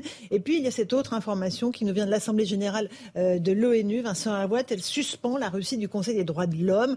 Euh, ces deux informations, euh, l'une est importante, l'autre peut-être un peu moins. Laquelle? Je pense que Ursula von der Leyen à Kiev, c'est une bonne idée qu'elle aille regarder sur le terrain à quoi ressemble la situation. Derrière moi, la guerre. Euh, je suis pas sûr qu'elle apprenne grand-chose et que ce soit tout à fait son rôle, mais après tout, ce soutien euh, n'est pas totalement inutile. Mais euh, il n'y a pas d'adhésion de, de, solidarité. Mais bon, oui, c'est de la solidarité. On n'accueillera pas euh, l'Ukraine dans l'Union oui, européenne. C'est-à-dire hein. que bon, c'est un aspect tout à fait, tout à fait subalterne du dossier, mais mmh. c'est vrai que la Commission européenne et le Conseil européen, depuis le début de cette crise, tendent à exister euh, assez au-delà de leurs prérogatives naturelles. Ils prennent une forme d'assurance qui est qui, qui est assez surprenante. Mais bon c'est un détail à la rigueur. Non, ce qui est important, je crois, c'est ce qui se passe, ce qui vient de se passer aux Nations Unies, parce que, il y a une, il y a près d'une centaine de pays qui ont donc euh, voté l'exclusion euh, de la Russie. Alors, 24 ont voté contre hein, et 58 euh, se sont abstenus, mais il y a une majorité pour l'exclusion. Oui. Alors, euh, bon, ça fait pas. Il y, a, 190 pays, ça fait pas tout à fait le compte, mais euh, il y a d'ailleurs un effritement par rapport à ce qui avait été voté il y a il y a un mois quand euh, une motion avait été avait dénoncé l'attitude de la Russie. Mhm. Mais c'est vraiment une première absolue dans l'histoire de l'organisation, c'est-à-dire que un des pays membres du Conseil de sécurité, un des membres permanents, c'est-à-dire l'un des pays qui est censé gérer l'ordre international quand même, mhm. quelque part c'est ça, se retrouve mis au banc. Le Conseil des droits de l'homme. Qu'est-ce que c'est ce truc? Ben, c'est un truc. Bah, c'est exactement ça. C'est un, un truc à l'intérieur du machin, si j'ose dire. Le, le, le, truc en question euh, regroupe un certain nombre de pays, une quarantaine de pays, qui sont euh, censés regarder comment euh, les droits de l'homme sont appliqués dans le monde et veiller à ce qu'on les respecte plus ou moins. Le problème, c'est que ces pays sont élus par leur père, il y a une sorte de rotation, et vous trouvez dans le Conseil tel qu'il est aujourd'hui des pays qui ne sont absolument pas des modèles démocratiques. Vous y trouvez par exemple en ce moment l'Érythrée, le Venezuela, Cuba, mhm. la Chine, la Somalie, le Pakistan, toutes sortes de pays qui ont une conception des droits de l'homme qui n'a pas grand-chose à voir avec la nôtre. Bon. Mais le fait d'être mis au banc, justement, de cette organisation, cet organisme. Et ça, c'était une manœuvre diplomatique qui a été menée par les Américains, et avec succès donc. C'est un désaveu, mais, mais incroyable pour, pour, pour, la Russie. Et on voit la dégringolade de la diplomatie russe. L'ambassadeur russe aux Nations Unies, c'était un homme que tout le monde respectait pour son professionnalisme. Il connaissait les organisations internationales, il avait vécu toute sa vie dedans. Tout le monde le considérait comme un bon camarade, etc. Et il, il faisait valoir les intérêts de son pays. Aujourd'hui, c'est un pestiféré.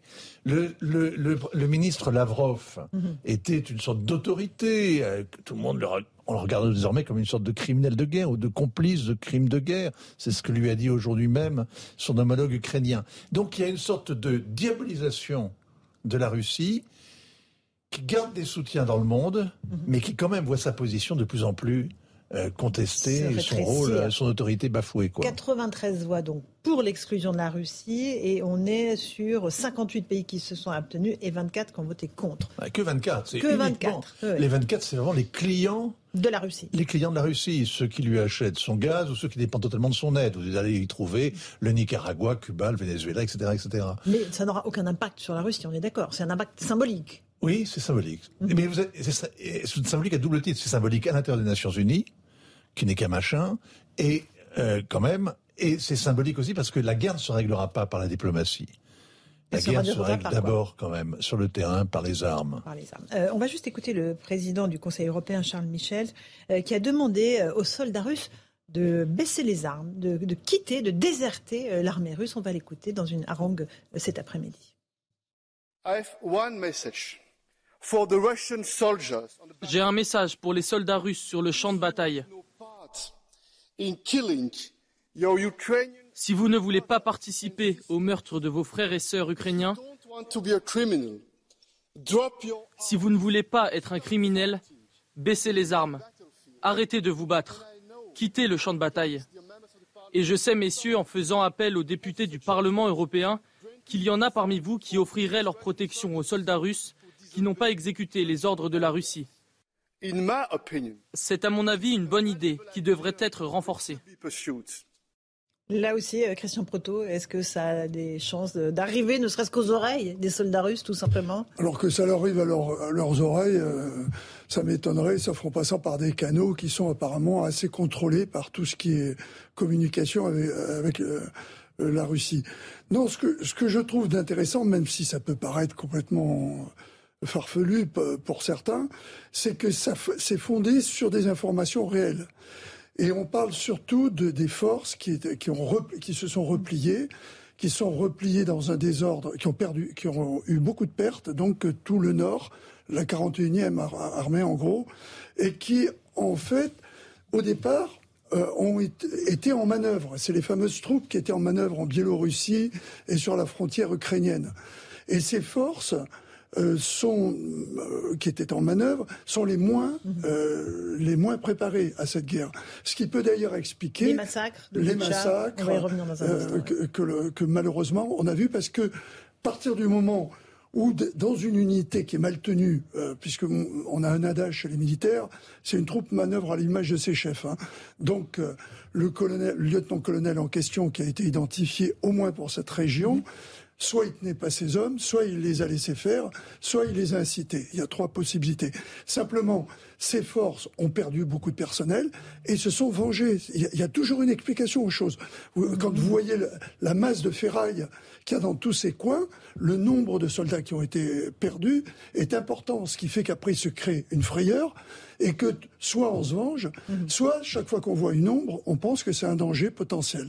Voilà. Et pour en revenir à ce que disait le président euh, du Conseil européen, je pense qu'il y, a eu déjà beaucoup d'informations laissant montrer qu'il y avait euh, dans les rangs russes de cette de ce régiment de ces régiments en particulier, il y a des mouvements, il y a eu des mouvements des, des, des gens qui ont, qui ont du mal à, être euh, maîtrisé. Il faut rappeler euh, également une chose importante, c'est que l'armée russe ne dispose pas d'un corps intermédiaire de sous-officiers bien articulé. Ce qui fait qu'entre les officiers et les hommes de terrain, il n'y a, euh, pas grand-chose, en dehors de certains mmh. soldats qui eux-mêmes exercent un certain pouvoir au milieu des, on, on va revenir dans un instant sur le profil de cet euh, Omur Bekov, qui est le euh, lieutenant-colonel qui est incriminé dans les massacres de Boucha. Un tout petit mot de ce que dit Charles Michel, Vincent Hervouette. C'est formidable, il le dit en anglais, euh, ce qui évidemment sera beaucoup plus facile à comprendre. Pour les Russes C'est un francophone, hein, Charles Michel. Il est au Parlement européen, le français est une langue de travail et une des langues officielles, on ne voit pas pourquoi est-ce qu'il le baragouine dans ce sabir hein, de l'OTAN. La deuxième chose, c'est que il a montré de depuis qu'il est dans ce poste euh, au Conseil européen, toute l'autorité dont il était capable de faire et sa diplomatie est restée éminente. On se souvient notamment euh, la façon dont il a réussi à rafler le fauteuil, le seul chaise qui était vacante face au président Erdogan. C'est justement tout ce talent qui lui a permis euh, d'être reconduit à son poste il y a quelques semaines. Et franchement, sérieusement, comment est-ce que vous voulez, je trouve ça même invraisemblable, on ne demande pas des, on demande pas des soldats de, de déserter. On n'est pas en face. En demandant au pays européen de leur accorder l'asile. Non, hein. c'est vraiment, c'est, il est sûr de, un, il est sûr de ne pas être entendu. Donc, à quoi bon, à quoi bon dire des, de, de, tenir des discours emphatiques comme ça quand on est sûr de ne pas être obéi ni entendu? Franchement, c'est une posture. C'est même pas une politique. C'est, pas la hauteur de la situation. La situation est grave quand même. C'est pas un jeu. On fait une petite pause euh, rapidement. On fait le rappel des titres de l'actualité et on reviendra sur ce qui s'est passé à Boucha et les profils euh, de ce lieutenant-colonel Omur Bekov qui a été identifié comme l'un des bourreaux de Boucha. A tout de suite. On se retrouve sur le plateau de Punchline. Tout de suite, le rappel des grands titres de l'actualité avec Jeanne Cancard.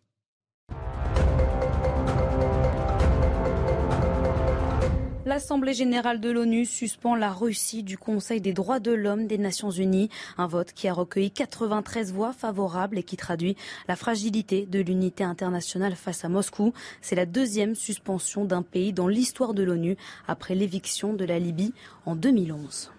En France, du nouveau dans l'enquête de l'incendie mortel de Saint-Laurent de la Saint-Langue dans les Pyrénées-Orientales. Trois hommes ont été placés en garde à vue pour dégradation par incendie ayant entraîné la mort et les blessures. Le drame remonte au 14 février dernier dans lequel huit personnes ont perdu la vie, dont un bébé et un enfant de deux ans. Ce n'est pas forcément une bonne nouvelle, mais impossible d'y échapper. Depuis ce matin, vous pouvez commencer à déclarer vos revenus de 2021 pour calculer votre impôt, avec quelques nouveautés cette année, comme la revalorisation du barème kilométrique décidé face à la hausse des prix des carburants. Pour ceux et qui sont euh, la majorité qui feront leur déclaration en ligne, la date limite s'échelonne du 24 mai au 8 juin en fonction du département de résidence.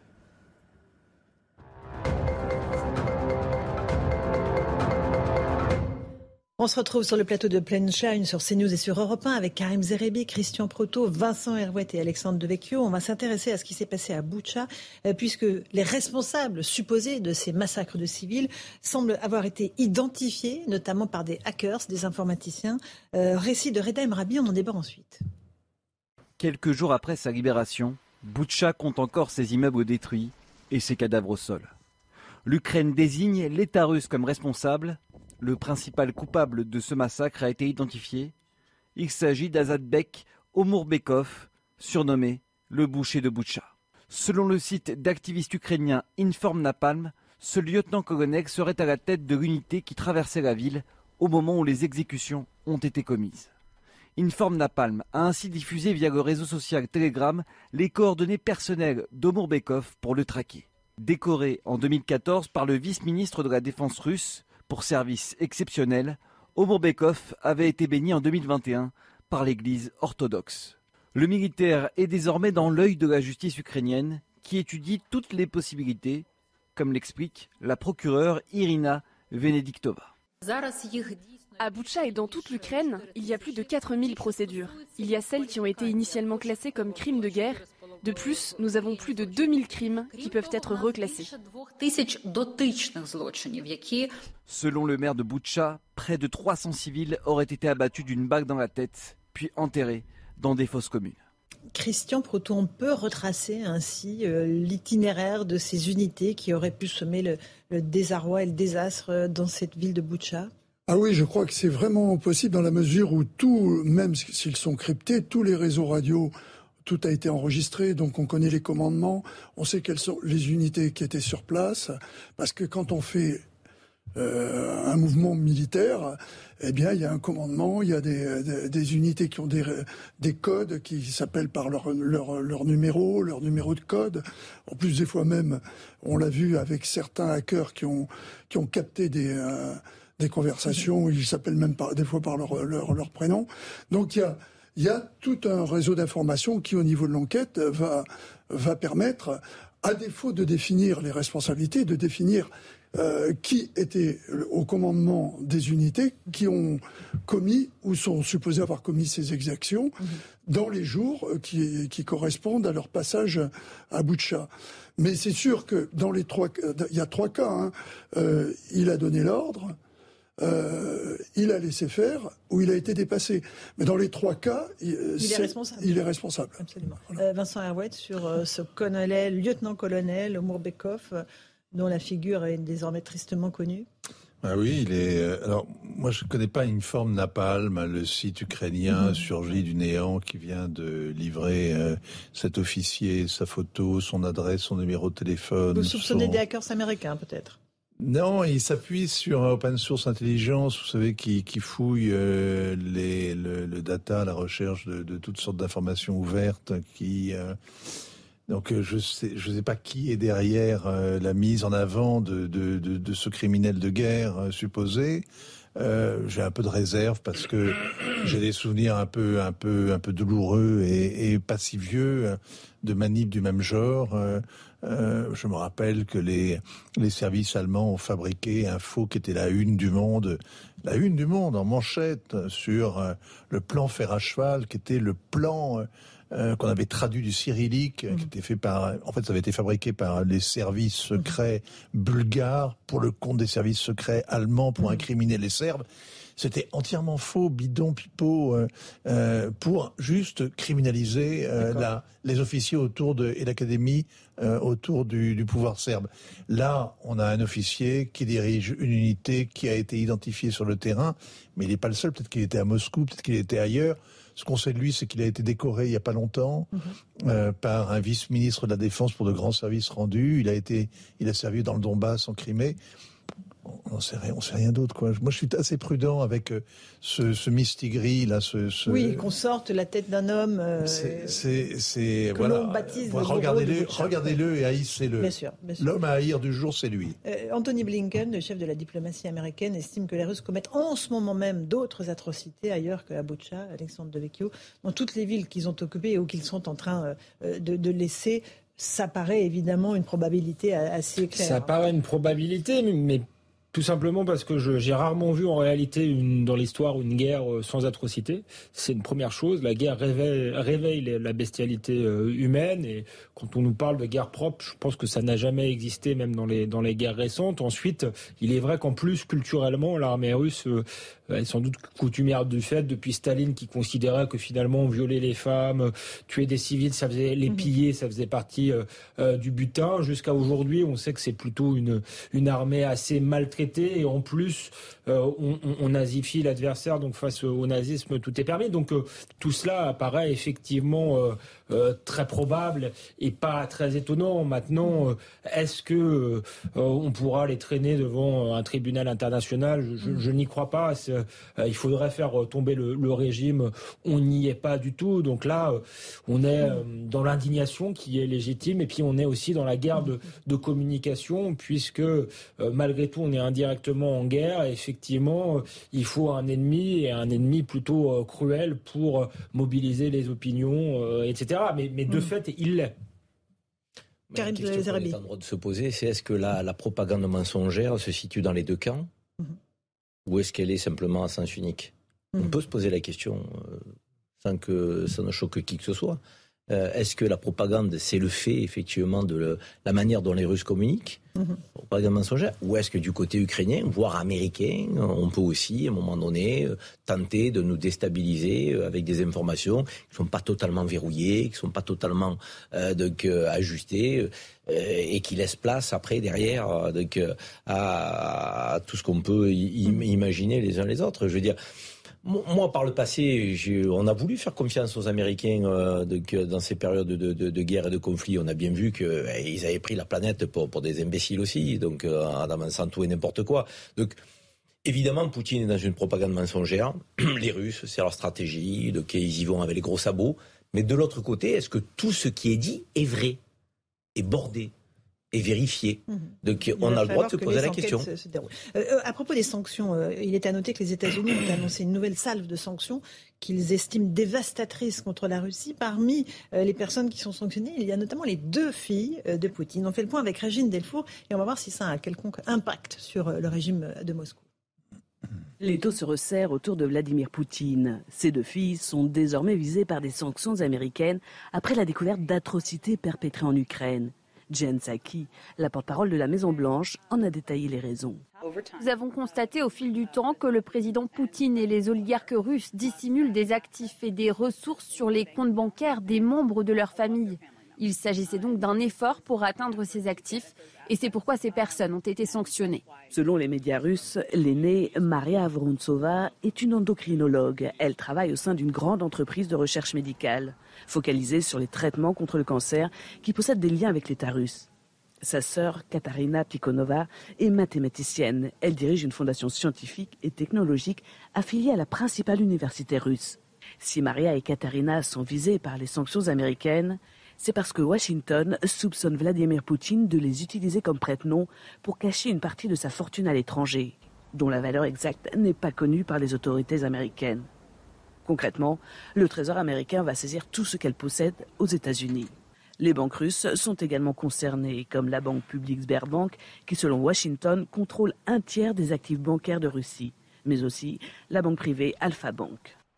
Vincent Herouet, est-ce que ces sanctions seront plus efficaces que celles qu'on a eues jusqu'à présent Non, non, mais il faut traquer le, Poutine jusqu'à la 17e génération. Si c'est toi, c'est donc ta fille. Donc, je résume, je résume le sujet. Nous avons euh, euh, une matheuse qui euh, travaille à l'université et une cancérologue qui travaille dans deux organismes affiliés à l'État. Hein, oui, bien sûr, les organismes publics, la santé publique, c'est en général, mais l'université aussi, c'est en général, ça dépend de. Mais ce ne sont pas des, des, des, des, princesses vivant sur la Riviera et sous Gobergeant. Euh, bon, ce sont, elles sont leur crime, c'est la fille, les filles de Poutine, et on les soupçonne peut-être de cacher une partie de l'immense fortune de Vladimir Vladimirovitch Poutine. Donc, il faut les saquer. C'est ridicule, c'est absurde, c'est la nazification l'hitlérisation du pouvoir euh, russe. C'est vraiment, c'est vraiment, mais non, mais c'est une idée absurde. C'est, alors c'est très américain parce que évidemment l'adversaire, l'ennemi, c'est forcément l'incarnation du mal et il faut le réduire.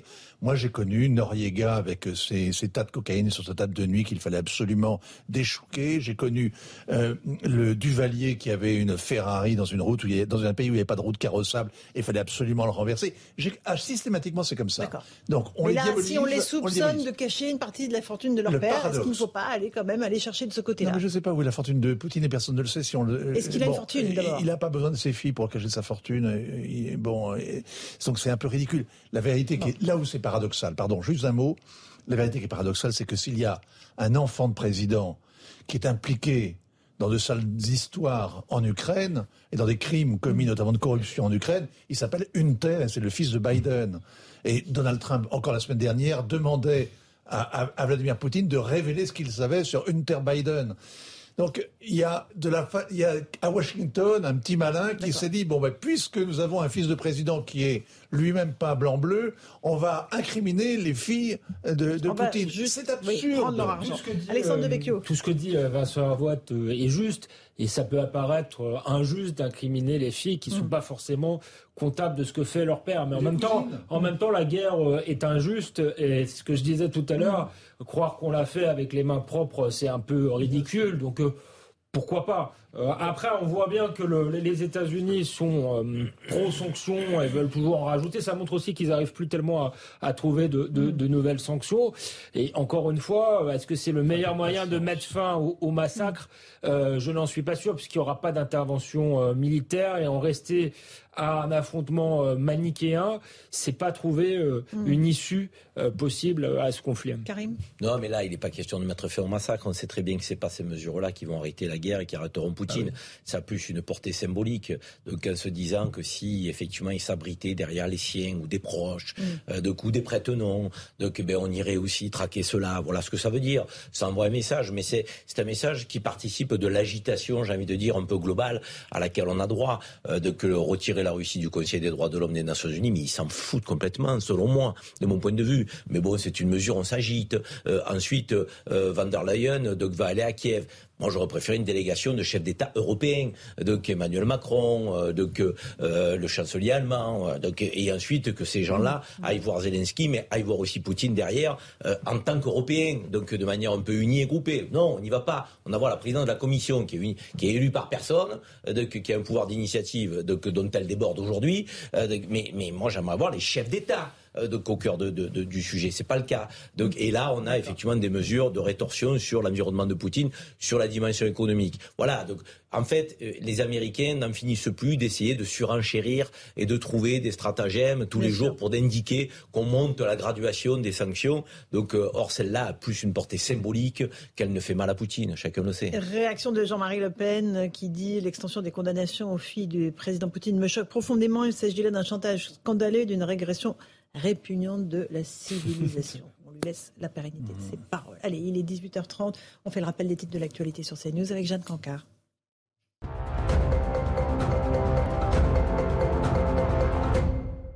Face à la menace d'une prochaine offensive russe dans le Donbass, l'Ukraine appelle les habitants de l'Est à partir le plus tôt possible. Aujourd'hui, le gouverneur de la région de Lugansk a annoncé la mise en place de couloirs pour évacuer les habitants de plusieurs localités de la région, en partie occupées par des séparatistes pro-russes depuis 2014. Sur la journée d'hier, 1200 personnes ont déjà fui la zone. En France, prudence si vous êtes dans le sud-ouest. Trois départements de la Nouvelle-Aquitaine ont été placés en vigilance vent violent avec l'arrivée de la tempête Digo. Demain, des rafales pouvant aller jusqu'à 120 km heure sont attendues localement. En Australie, la ville de Sydney en proie aux inondations. Les autorités du pays ont ordonné à la population d'évacuer aujourd'hui après de fortes pluies qui ont provoqué des crues et qui menacent les maisons et les routes. Ce nouveau déluge survient moins d'une semaine après le passage d'immenses vagues qui ont déferlé sur le, sur le littoral, provoquant ainsi l'engloutissement de plages entières.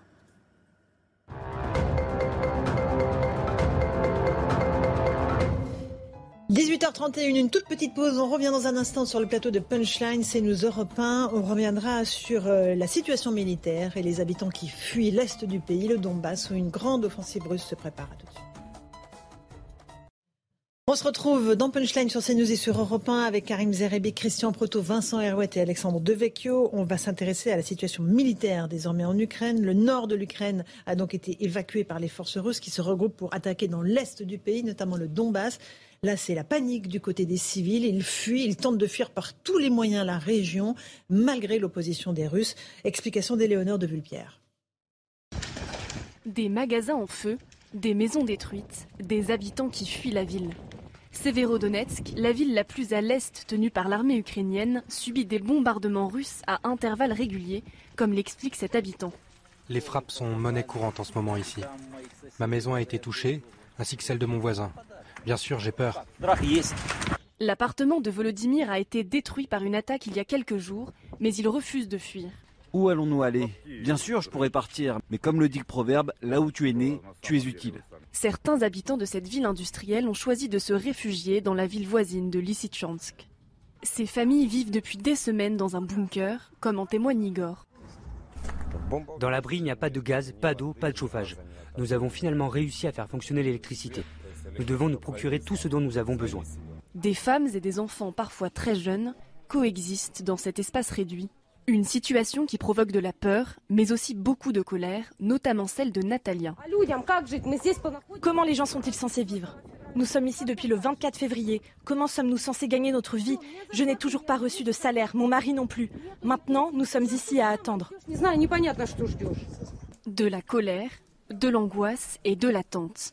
Alors que les destructions se poursuivent, les taux militaires se resserrent sur Severodonetsk. Là, la stratégie, est claire, Vincent Howard, c'est de pilonner, faire fuir le maximum de civils pour ensuite faire table rase de la situation et des villes. Oui, c'est oui, de vider en tout cas le, le, le, le secteur pour le reprendre. Les, les, les, Russes veulent élargir la partie du Donbass qu'ils contrôlaient déjà, ou du moins que les indépendantistes contrôlaient, et euh, gagner donc sur euh, les villes qui étaient restées euh, en deçà de la ligne de démarcation. Et euh, donc c'est là, c'est c'est une bataille qui va être qui est quand même assez difficile, qui dure parce que ça fait des années que les, les forces des deux côtés de la ligne de, de l'ancienne ligne de front se sont retranchées, donc ils ont des positions qui sont qui sont sûres, qui sont euh, mhm.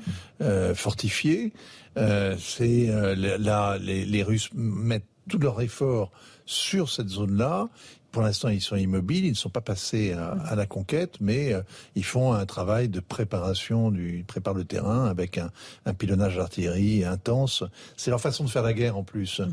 C'est le recours à l'artillerie de manière absolument systématique et, euh, et en plus euh, aveugle. Mm-hmm. Christian Proto, effectivement. Oui, alors effectivement, c'est leur stratégie, mais c'est une stratégie qui va mener nulle part parce qu'une destruction de, de ville dans laquelle il n'y a pas le soldat qui va vous tuer après, ça n'a pas de sens. Et la manière dont ils progressent pose question sur mhm. la manière dont ils ont conçu ce, euh, cette progression. Et c'est là qu'on se rend compte que si, dans leur esprit, il n'y avait pas eu un accueil de la population et pas de résistance de l'armée ukrainienne, à la limite, ça pouvait tenir debout. Mais on se rend bien compte que, vu comment fonctionne l'armée ukrainienne, qui semble en plus se renforcer, s'aguerrir au fur et à mesure qu'elle a gagné des positions, en particulier avec cet échec monumental pour les Russes de l'arrivée par le Nord, qui, il faut bien le rappeler, au départ, était un euh, une, manœuvre d'accueil. Euh, on vient, on vous libère. Maintenant, c'est la vraie guerre, sauf une artillerie qui tape sur des positions où il n'y a pas un soldat, ça détruit que des civils mhm. et des immeubles. Faites la liste de nombre d'hôpitaux qui sont tombés. Euh, je même pas, je vais même pas jusqu'à dire qu'ils les visaient. Je pense que c'est à force de taper, ils finissent par avoir un hôpital ou, euh, ou, euh, comment dirais-je, une, école. Mais ce, manque de stratégie me laisse perplexe, mais il me rappelle ce qui s'est passé. Je sais qu'on va me dire que c'était d'une autre, une autre époque, en Tchétchénie. C'est comme ça que ça s'est passé. Mmh. C'était rasé les villes. Rasé. Tout a, été rasé. Ah Ensuite, ils ont occupé. Et après, ils ont mis un pouvoir un pouvoir à la place qui à était la main de Moscou, à, la main de, de, de, de, leurs idées politiques. Mais Moscou reconnaît là des pertes importantes au sein de son armée en Ukraine. Euh, Dimitri Peskov, le porte-parole oui, du Kremlin, mais, mais le reconnaît. Alors on a, une estimation chiffrée, Vincent Herouet, ou pas Alors il donne, Sur les pertes russes. Les hein. Russes admettent 1300 morts, à peu près la même chose que les Ukrainiens d'ailleurs. 1300 morts et trois fois plus de blessés. Euh, donc euh, ça, ça, nous amène à à peu près un peu plus de 5000 euh, combattants hors d'état. Euh, hors service. Euh, les Ukrainiens prétendent que c'est la vérité dix fois plus, hein, qu'il y a dix fois plus de morts, côté russe évidemment. Personne n'est allé les compter. Un pour trois, c'est un chiffre qui est assez vraisemblable. Mm. En général, c'est sur les terrains de, je parle sous le sous le contrôle euh, du commandant Proto. Vous avez quel grade armée J'ai terminé à colonel, mais c'est pas grave, on s'en fiche. je pense que votre contrôle, c'est un pour 4 euh, ou un pour 3 selon mm. les conflits. Mm. Euh, donc ça paraît. Les chiffres paraissent vraisemblables, mais ils sont faux, évidemment. Bien sûr. Euh, Karim En regardant la carte, j'ai envie de, si, on peut nous la remettre, j'ai envie de poser une question à, Vincent et, à Christian. Euh, initialement, on sait que le, le, le conflit, alors c'était un prétexte, mais il est parti de la crainte de Poutine de voir euh, donc, en bordée de ses frontières, euh, donc un État, l'Ukraine, euh, intégrer l'OTAN donc et devenir une menace. J'ai le sentiment, en regardant cette carte avec ces, ces trois couleurs qu'on distingue bien, en rouge la Russie, en jaune le reste de l'Ukraine, mm. et en violet la partie un peu tampon, mm. donc, qui est la partie choisie militairement par Poutine et son armée pour porter donc, ses efforts. Est-ce que ce ne serait pas justement, j'ai employé le terme, sa volonté de créer une zone tampon entre une Ukraine qui resterait ukrainienne, si je puis dire, de qui éventuellement euh, pourrait intégrer l'Europe, et euh, une Russie qui aurait euh, donc embordé plutôt des républiques souveraines proches d'elle, mm. qui empêcherait ce danger, cette mise en danger que craignait Vladimir Poutine. Est-ce que ça peut être sa stratégie ou c'est un non-sens d'imaginer ça. Je sais pas personne ne sait quel a été le, parce que tout le monde spécule sur mm. quel était le plan de guerre de, on regarde comment il avait disposé ses troupes et on peut imaginer effectivement qu'il espérait faire une guerre rapide et, prendre le contrôle. Le problème que pose votre votre votre hypothèse, hein, qui est qui est vrai, qui paraît vraisemblable, logique, c'est que si vous avez simplement une ligne de cessez-le-feu entre ces deux blocs. Mm. Hein Donc avec une zone tenue par les Ukrainiens et une zone tenue par les Ukrainiens ralliés à la Russie ou occupés par les Russes. Ben vous aurez une espèce de, ligne de démarcation chaude. Vous n'aurez pas de zone tampon. Euh, la zone tampon, c'est quand il y a un accord de paix mm-hmm. et qu'un pays est neutre, pacifié, et que il, il, a une alliance, qu'il a des engagements garantis, etc., etc. Là, c'est pas du tout le cas. ça sous-tendrait une neutralité de l'Ukraine en plus de cette zone-là. Mais là, ça ne sera donc jamais pacifié. Ben, là, ce que ça laisse, ce que ça laisse craindre, mhm. c'est que ce soit euh, comme de nos de tas de territoires, l'Ossétie, l'Abkhazie, la, la, la, Transnistrie à côté, dans les environs immédiats, mhm. qui sont des, des, des, zones de ni guerre ni paix, euh, où les choses ne se sont jamais stabilisées. Et euh, c'est le l'enfer qui pend, qui, qui, qui, dans lequel risque de basculer la l'Ukraine, c'est d'être une sorte de je sais pas, de, de, de, de, Syrie. Le Liban a été ça au Moyen-Orient, le champ clos de tous les affrontements régionaux pendant, euh, pendant 40 ans pour son plus grand malheur. Et il faut espérer que ça n'arrive pas à l'Ukraine. Il est 18h45 sur CNews et sur Europe 1. Tout de suite, le rappel des grands titres de l'actualité avec Jeanne Cancard.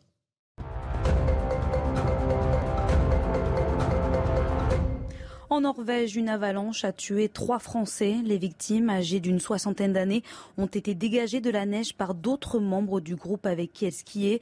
Mais à l'arrivée de l'hélicoptère de secours, les trois skieurs étaient déjà décédés. Une alerte aux avalanches était lancée dans la région après plusieurs récentes coulées de neige. L'Assemblée générale de l'ONU suspend la Russie du Conseil des droits de l'homme des Nations unies. Juste après l'annonce, l'Ukraine s'est dite reconnaissance de ce choix. Sur les 193 pays membres, 93 y étaient favorables. Un vote qui traduit donc la fragilité de l'unité internationale face à Moscou. C'est la deuxième suspension d'un pays dans l'histoire de l'ONU après l'éviction de la Libye en 2011. Et alors que les pays de l'Union européenne peinent toujours à se mettre d'accord sur les nouvelles sanctions à prendre contre la Russie, le Parlement européen lui réclame un embargo immédiat sur le gaz, pétrole et charbon russe. Il demande aussi d'intensifier les livraisons d'armes à l'Ukraine, comme l'a encore réclamé aujourd'hui le ministre des Affaires étrangères du pays, avertissant qu'après, il sera trop tard.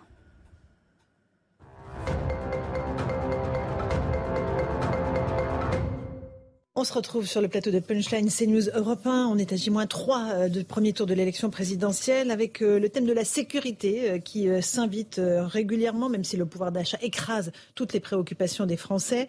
Il y a un sujet sur l'ultraviolence des jeunes, des mineurs, avec ces chiffres.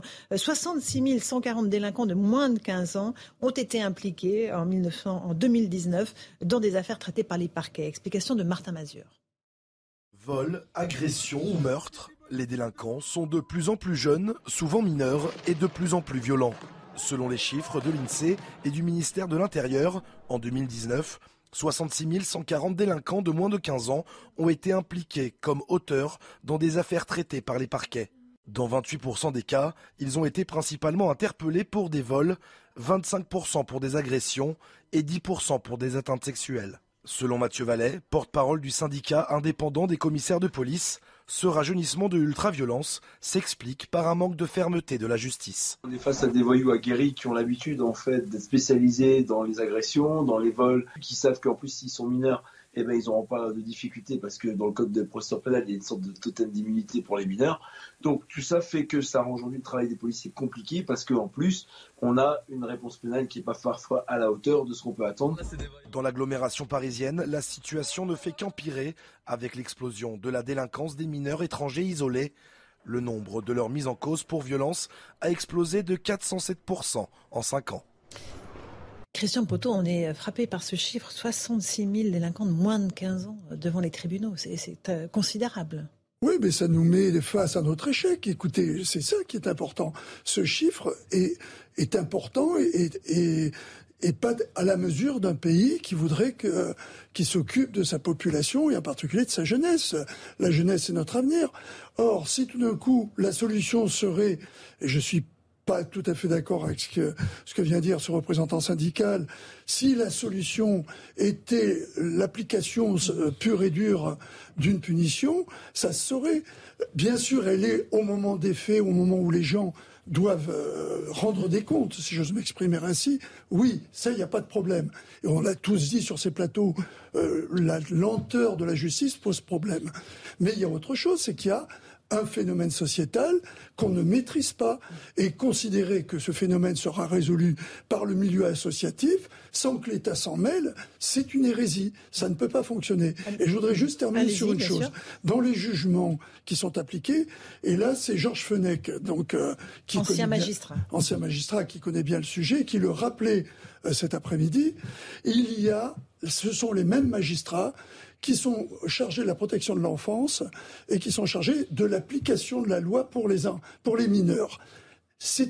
Pour eux, c'est une déchirure d'amener, alors qu'ils s'occupent de la protection de l'enfance, d'amener tout d'un coup à prendre des, euh, décisions qui, qui, amèneraient les mêmes enfants. Il faudrait, à mon avis, deux types de juges spécialisés, comme le dit euh, Georges. ça, pose, ça a été dit, ça pose effectivement la question de la justice des mineurs. Est-ce qu'il faut continuer à, à, traiter les mineurs finalement euh, de manière différente que les majeurs? Est-ce qu'il ne faut pas durcir un certain nombre de peines? Mais je crois que c'est une question matérielle. En fait, les chiffres sont extrêmement parlants. 66 000, même moi, je, mhm. qui est conscient des problèmes de, de, de, de sécurité, je, je, trouve le chiffre 66 000 On parle de 2019 en plus, hein, oui, les on parle, on de, 2019. Et si on rapporte ça aux, aux 7000 places de prison qu'on a construites, on devait en construire 15 000, on voit bien que euh, on a un problème euh, majeur, sans parler des centres éducatifs fermés, parce que je mets pas peut-être pas tout le monde mmh. en, prison, mais je crois que le, le, chiffre des, mmh. des, centres éducatifs fermés, c'est quelques centaines. 50. 50, même pas, même pas, une centaine. Mmh. Euh, donc vous voyez bien que là, on n'a pas les moyens. Même il y, y, a la question idéologique de la justice, mais pas seulement. On, on, on, on met des peines qu'on est incapable d'appliquer. Donc euh, faisons un plan Marshall pour la sécurité, construisons en masse des centres éducatifs fermés euh, et des prisons, parce qu'aux euh, Pays-Bas, on a vu que les petites peines étaient efficaces, et à la fin, ça nous coûtera moins cher, parce que là, on est dans une histoire de, de coûts. on est face à des gestionnaires qui ont décidé que ça coûtait trop cher de construire des prisons. En plus, c'était pas rentable parce qu'on voyait pas tout de suite les effets au bout du quinquennat, mais en fait, ça coûte un pognon de dingue, pardon, à la société, parce que c'est des agressions en permanente, parce que c'est des gens qui sont mmh. euh, à l'écart ensuite de la société, qui ne sont pas euh, intégrés. Et euh, je parle de l'argent parce que c'est comme ça que réfléchissent nos dirigeants, mais c'est surtout un coût social, un coût moral pour la société française qui est qui devient exorbitant et insupportable et qui pose la question finalement de, de, la cohésion nationale à la fin. Vincent Arouette, vous avez vu réagir aussi à ce bah, chiffre. En Allemagne, il y a eu un, des succès d'Angela Merkel, hein, quand même. Hein, il faut lui reconnaître quand même quelques quelques succès. Ça a été euh, ces dernières années de, de, faire baisser considérablement la délinquance juvénile, notamment par un accès plus fort, plus rapide, plus euh, au travail, avec des, des euh, effectivement quelqu'un qui bosse a, moins tendance à, à, agresser ses voisins ou à mmh. l'oisiveté d'un tous les vices. Bon, une fois qu'on a dit ça, c'est des gens qui avaient de 15 à 18 ans. Là, ce sont des moins de 15 ans. C'est ça que je trouve effarant, parce que ça, c'est un problème. Euh, il, devrait être, il devrait être au bahut, il devrait être au collège, il devrait être euh, au lycée technique, il devrait être euh, en train d'étudier, de se former, de se structurer le cerveau, et non pas livré à eux-mêmes et à la violence dans la rue. Et donc, je ne crois pas que la réponse soit une réponse pénale, une réponse coercitive. Je pense que c'est réellement un problème de d'éducation. délabrement de l'éducation, oui. et, à tous les niveaux. fait partie de l'éducation. Oui, c'est à partir du moment où les parents sont défaillants, la frustration, l'éducation. Oui, oui, bien sûr, vous avez raison. mais... on, a, on, est en bout de chaîne quand on dit ça. Il faut le faire, je suis d'accord. Mais on est en bout de chaîne. si on ne pose pas le problème sur l'ensemble du problème, eh bien, euh, c'est fichu. Euh, Karim Non, moi je suis convaincu que si on veut résoudre euh, la délinquance des mineurs, et notamment ceux en deçà de 15 ans, euh, il faut que nous ayons un vrai débat sur la restauration de l'autorité dans notre société et à tous les étages. Euh, je crois que la boîte de Pandore, on commence à l'ouvrir quand euh, le maître est chahuté par des jeunes qui se permettent tout et n'importe quoi, qui se lèvent en plein cours, qui, parfois portent le poing, qui quittent la salle et qui reviennent, enfin, qui sont porteurs de parfois d'armes, et, et, très jeunes. et là, on se sent déjà impuissant on voit que la réponse n'est pas au rendez-vous. Et, comme j'ai indiqué euh, que la boîte de Pandore s'ouvrait, ben derrière, donc, il y a une, surenchère dans les comportements de ces jeunes. Jean-Pierre Chevènement, lorsque j'étais conseiller du, ministre de l'Intérieur qu'il était, avait dit à l'Assemblée nationale, tout le monde avait été ému euh, en, citant les sauvageons. Les mmh sauvageons, c'était des jeunes qui poussent sans tuteur, mmh comme une herbe un peu folle. Euh, donc, ben, évidemment, un jeune qui n'est pas entouré d'adultes, qui restaure et qui affirme une autorité, qui a une, dimension mhm. pédagogique. L'autorité a une dimension pédagogique. Il ne s'agit pas de faire de l'autoritarisme, il ne s'agit pas d'être, d'être, bête et stupide, mais un jeune a besoin d'être cadré. Or, aujourd'hui, tous les cadres explosent à tous les étages à l'école, dans les centres sociaux, dans les clubs de sport. Euh, et donc, ça ouvre la porte à, une délinquance, j'allais dire, plus professionnalisée.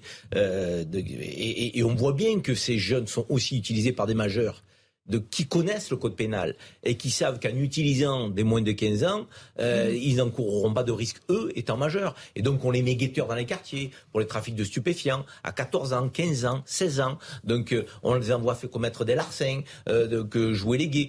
Donc, il faut qu'on restaure l'autorité et l'autorité à tous les étages. L'adulte doit retrouver sa place.